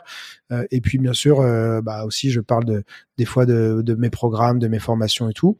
Donc voilà, le ça s'appelle le Padawan. Orienté, orienté sport de combat. Sport de combat, santé, entraînement, nutrition, voilà tous les sujets qui me passionnent. Et puis comme je suis tout le temps, comme je disais, en train d'écouter des trucs, bah des fois j'y tiens. Là j'ai entendu un truc hyper intéressant, je le partage.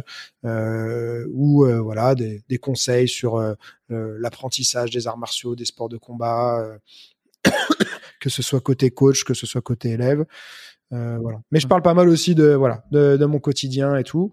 Et euh, donc voilà, c'est vraiment réservé pour les gens qui qui, qui me connaissent et qui veulent euh, une relation un peu plus intime, on va dire, parce que les gens me répondent, on est, on, on- voilà, je leur, je leur réponds aussi. Donc des fois, j'ai des conversations comme ça par email et tout, donc c'est très sympa. Euh, et puis je trouve ça cool euh, le- de ramener aussi un peu le l'écriture, tu vois, même si c'est pas de l'écriture papier, mais c'est euh, finalement euh, on, on arrive parfois à être, avoir plus d'intimité grâce à la à la à l'échange. à l'échange un peu et en fait c'est pas de l'anonymat mais euh, tu sais c'est parfois tu t'écris c'est un peu à l'ancienne mais t'arrivais à dire des choses plus profondes plus intimes euh, en envoyant une lettre que face à face à quelqu'un tu vois Hmm. Hmm. donc les gens ont tendance Hmm. à se dire que par vidéo euh, on va aller euh, tu vois on, on se voit donc on interagit et tout ça mais euh, si tu veux te confier ou dire des choses et tout parfois par écrit en fait c'est c'est mieux Ça marche plutôt bien. Bon, ben, on te retrouve là-dessus. Je laisserai le, le lien de, pour, pour s'inscrire, Ouais. pour ceux que ça intéresse, qui ont écouté l'épisode, qui sont arrivés jusqu'au bout, qui ont apprécié cette conversation. Euh, Il y en aura beaucoup, c'est certain, parce que beaucoup écoutent, euh, des auditeurs fidèles du podcast biomécanique, écoutent les, les épisodes jusqu'au bout. Et puis, t'as ton Instagram, t'as ton site. Je laisserai tout ça pour ceux qui veulent aller euh, un petit peu plus loin, euh, découvrir qui tu es, etc., etc. Euh, merci à tous. Hein, euh, à tous ceux qui sont là, euh, qui m'entendent avec cette voix euh, radiophonique. je sais, il y a deux- 2h40 de- d'enregistrement, je, je commence à dire à faire n'importe quoi. Euh, laissez des étoiles sur Apple, sur euh, sur Spotify, euh, c'est ce qui ce qui fait gagner en visibilité. Si vous aimez le podcast, vous l'avez pas encore fait, épisode après épisode, vous m'entendez le dire, mais vous l'avez toujours pas fait. Eh ben ça prend 30 secondes. Mais véritablement 30 secondes, hein, parce que je le fais moi-même sur des podcasts que j'écoute. C'est pas long. Euh, sur Spotify encore moins. hein. Vous cliquez en haut, 5 étoiles. Et voilà. Si vous voulez mettre moins de 5 étoiles, euh, le faites pas. Voilà. Comme ça, on reste très orienté sur sur euh, sur les notes. Et puis je vous remercie. Je vous dis à la semaine prochaine. Partagez l'épisode s'il vous a plu à n'importe qui sur les réseaux. Et puis euh, on est bon. Merci. merci Merci Greg.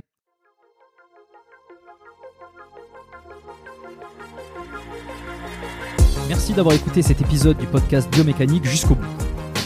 Vous pouvez l'envoyer à deux de vos amis ou le partager sur vos réseaux sociaux. Merci également de lui mettre une note de 5 étoiles avec un petit commentaire sympa. C'est ce qui me permet de mieux ressortir dans les classements. Laissez-moi votre email sur biomécaniquepodcast.com slash lettres et je vous enverrai l'épisode de la semaine ainsi que la lettre biomécanique une fois par mois où je vous partage mes meilleurs conseils et recommandations. Vous avez écouté le podcast Biomécanique. Je suis Jérôme Cazerolle et je vous dis à très bientôt.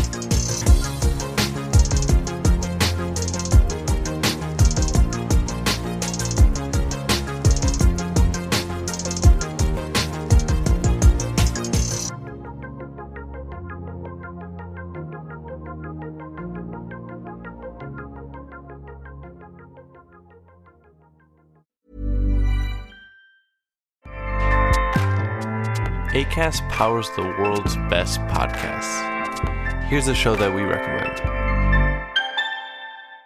This is Roundabout Season 2, and we're back to share more stories from the road and the memories made along the way. We're talking rest stops, if we're stopping to get gas. You will be timed. you will be for sure. Misguided plans, I grew up in the city, so I have like, you know, a healthy fear of real extreme darkness. this was like wilderness. a lot of laughs, Y'all weird, but you, yeah, you, you were different. Like you were real different, bro. I can't really put my finger on it. and so much more. Just goes to show that unexpected things sometimes are the best when it comes to a road trip. Roundabout Season 2, presented by Nissan, is live now with new episodes rolling out every Thursday. Listen and subscribe wherever you get your podcasts.